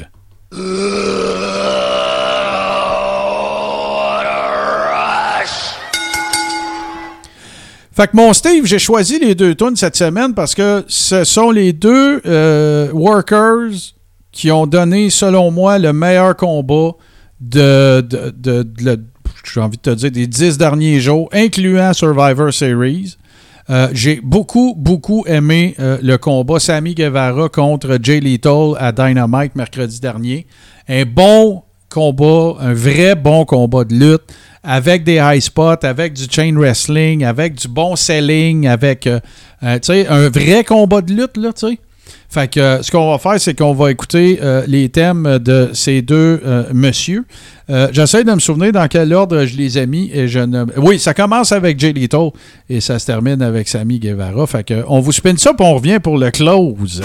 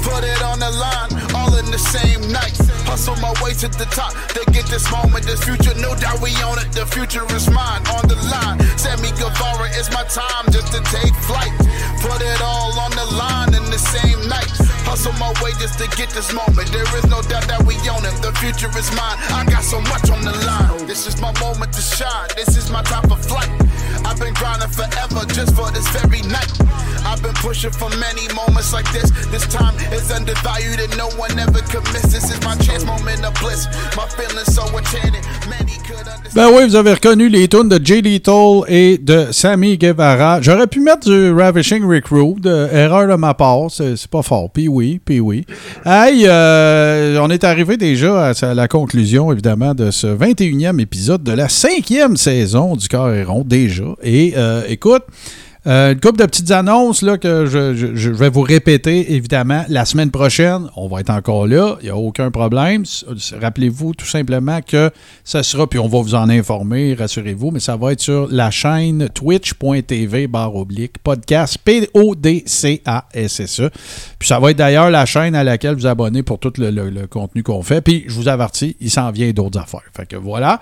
Euh, fait qu'on va être là. Ça, on change pas l'heure. Ça va être les lundis à 20h comme toujours. Euh, salutations d'ailleurs à notre chum JC qui n'a pas pu être des nôtres cette semaine, évidemment, parce que c'est un travailleur essentiel, travaille très fort. Les heures de sommeil sont courtes. Fait que lâche pas mon JC si tu nous écoutes ou tu nous regardes peut-être en faisant. Euh, peu importe ce que tu es en train de faire, mais il est peut-être encore à job, ça qui est le pire. Fait que ça, c'est la première affaire. La deuxième affaire, c'est que pendant qu'on écoutait de la musique, je suis allé vérifier et c'est le 29 janvier prochain qu'aura lieu le Royal Rumble. Ça va se dérouler au euh, America Center de Dome à Saint-Louis, au Missouri. Et là, ben, si vous vous demandez c'est quand, c'est dans 67 jours, 21 h 57 minutes et 16, 15, 14, 13 secondes. Fait que ce que vous faites, vous voulez venir euh, faire du fun avec nous autres, parfait. Alors, Vous allez être les bienvenus. Vous vous rendez sur patreon.com barre oblique le carré rond. Et là, ben, vous allez avoir... euh, parce que ça, c'est l'autre affaire que j'ai pas annoncé. J'ai comme fait ça en secret, euh, mon cher Steve. Mais là, on présente aussi à nos patrons en exclusivité les épisodes en vidéo. C'est pour ceux qui préfèrent le regarder, peu importe. C'est disponible en podcast toujours sur euh, euh, Apple Podcast, Spotify, euh, tout bon podcatcher Android, Google Podcast, partout. Ailleurs, j'ai changé l'ordre, c'est rare. Et ça, il n'y a pas de problème. Sauf que ben, si vous êtes patron, ça fait également partie des features que vous avez. On les rend disponibles après sur YouTube, mais tu sais, quelques semaines après. Fait que c'est, on veut évidemment privilégier les membres de notre plateforme. et pour ceux qui sont sur Twitch avec nous, ben, vous les voyez défiler. Alors, on leur dit merci euh, infiniment. Sinon, ben, c'est pas mal ça, mon cher Steve. Je te remercie encore une fois de ton habituelle euh, assiduité et de tes chroniques toujours euh, plus intéressantes les unes que les autres. Un gros merci à toi. Puis là, as-tu déjà une idée de. Tu nous teases- nous teases-tu un petit peu sur ce qui s'en vient ou. Ben, je vais essayer, Martin, mais je dis bien essayer. Tu sais, tu nous parlais tantôt, là, euh, justement, là, on a le, le Green T-shirt Man, puis des Ouais, choses ouais, comme ouais. ça. On en a au Québec aussi.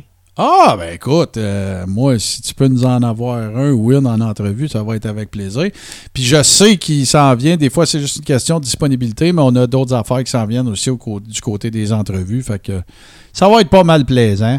Euh, encore une fois, un gros merci à vous tous et toutes. Et euh, comme je le dis souvent, euh, on essaye de faire les choses, nous autres. Tu sais, moi, vous le dire, je vais vous faire une ben, pas une révélation parce que les gens qui suivent ça un peu, ils savent très bien, mais je trouve que je trouve ça cool que ce qu'on fait, c'est pas prétentieux, Steve, parce que tu sais, aux États-Unis, le monde, les podcasts, les séances Twitch comme ça, les Patreons, les communautés de lutte, ça mouille. Il y en a une, puis deux, puis trois, puis toutes ces chaînes-là, puis ces plateformes-là, ils ont des centaines et des centaines et des centaines de followers, puis c'est bien correct, c'est bien cool, puis c'est très niché ce qu'on fait. On n'aura jamais, euh, tu sais, euh, 1000 patrons ou des affaires comme ça. Sauf que je m'inspire beaucoup de, ce, qui se fait quand même euh, aux États-Unis, parce que, écoute, là, tu prends, tu prends une chaîne comme Wrestling with Regret là, sur YouTube, là. tu sais, le gars, il avait une vraie job avant, le gars, c'est un réalisateur à TV, ça a été un caméraman, ça a été un monteur, il a tout sacré ça là, puis il fait juste ça à Star. On pourra jamais faire ça, OK? On n'a pas cette prétention-là. Sauf que je trouve que c'est pas parce qu'on est moins de population ici que, euh, toute proportion gardée, on devrait pas avoir des chaînes. Je parle de la nôtre, évidemment, pour des raisons évidentes, mais tu sais, il y a plein d'autres contenus, là. Je pense euh, il y a plusieurs podcasts, là, euh, qui sont, qui sont disponibles. Encouragez-les aussi. Mais euh, nous autres, notre prétention, c'est justement, puis on pense qu'on fait une popée job. Euh, notre prétention, c'est justement, c'est de créer une plateforme où est-ce que, tu sais, le monde, là. Moi, c'est drôle, hein, Steve, là. Je pensais pas de me lancer là-dedans, mais on va y aller. C'est drôle, hein, mais à toutes les fois, tu sais, je collabore, euh, je- j'en fais bien du contenu, là. Tu sais, des podcasts, puis je fais de la production, puis toutes sortes d'affaires. Puis ça arrive, ça arrive que souvent que je, me- je rencontre du monde, ah, c'était écœurant le Coréron. Mais tu sais, c'est du monde que je suis sûr que chez eux, le monde, ils savent pas quand ils étaient petits, ils tripaient sur Macho Man ou tu sais. Tu comprends-tu? Ben non, ben écoute, il y a encore du monde qui sont gênés. Oui, ben, c'est- tu sais, quand je parle de ton. Sais-tu comment moi ça a commencé que le monde ça- a appris que je connaissais ça, la lutte? À un moment donné, j'étais avec des chums, puis il y a quelqu'un qui, qui essaye de, de- de- de se rappeler du vrai nom de quelqu'un, d'un worker. Moi, j'y sors ça de même. Puis là, après ça, c'était un rendez-vous hebdomadaire que j'avais avec ces chums-là. Puis là, c'était devenu. La veille- le thème de la veillée, c'est on essaye de stomper Martin, ça lutte.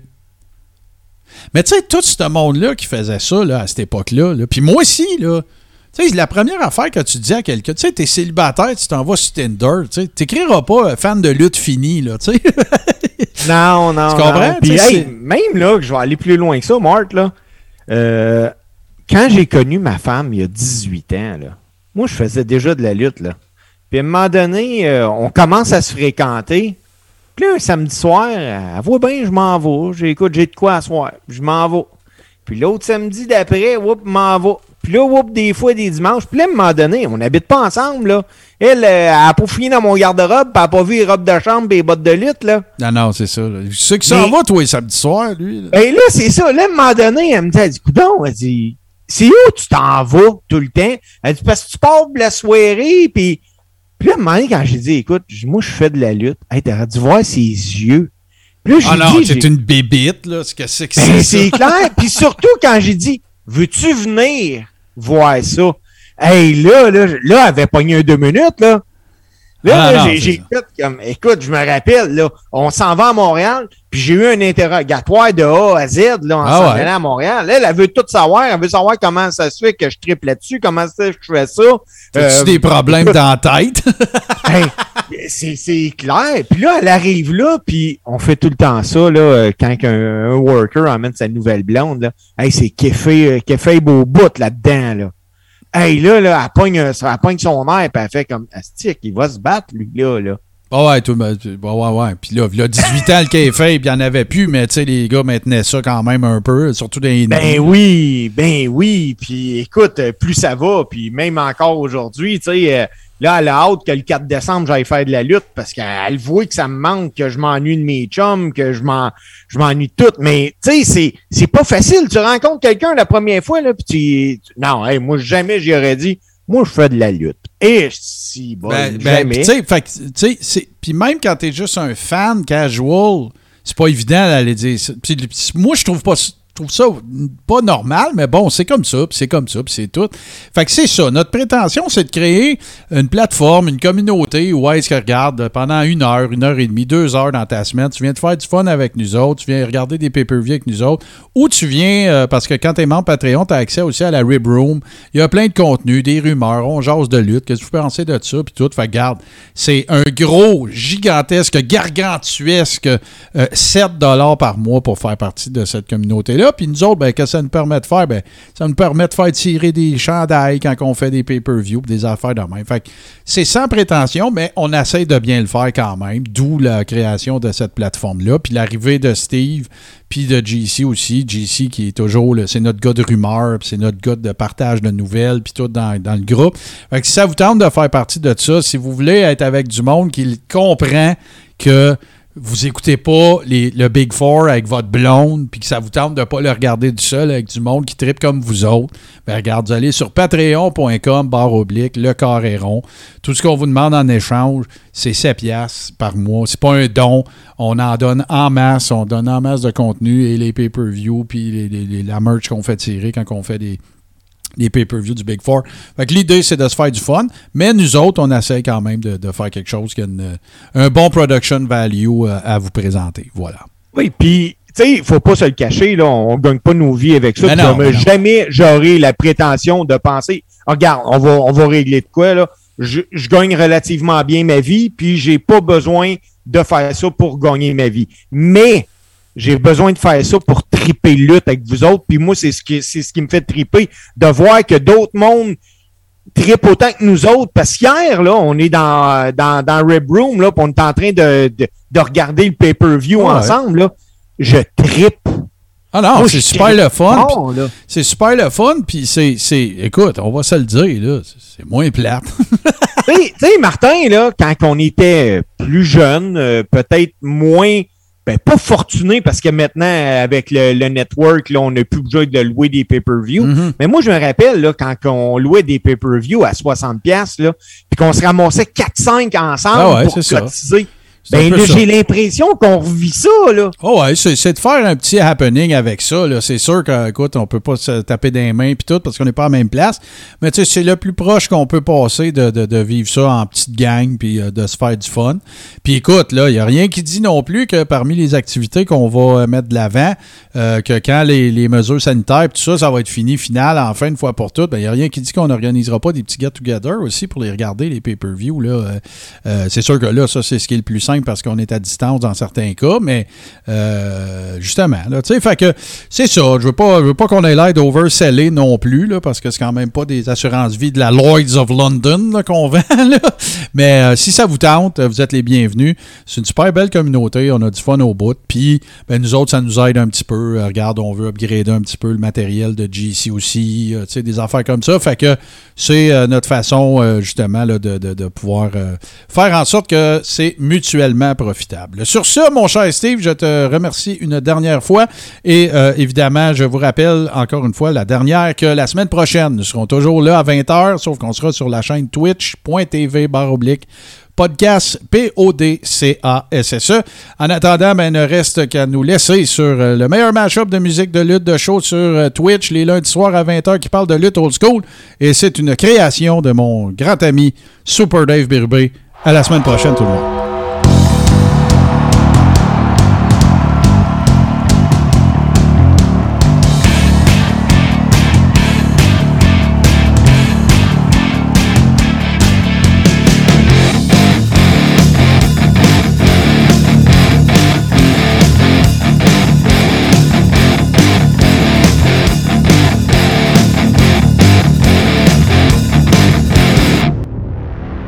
Membre de la famille H2O Web Media.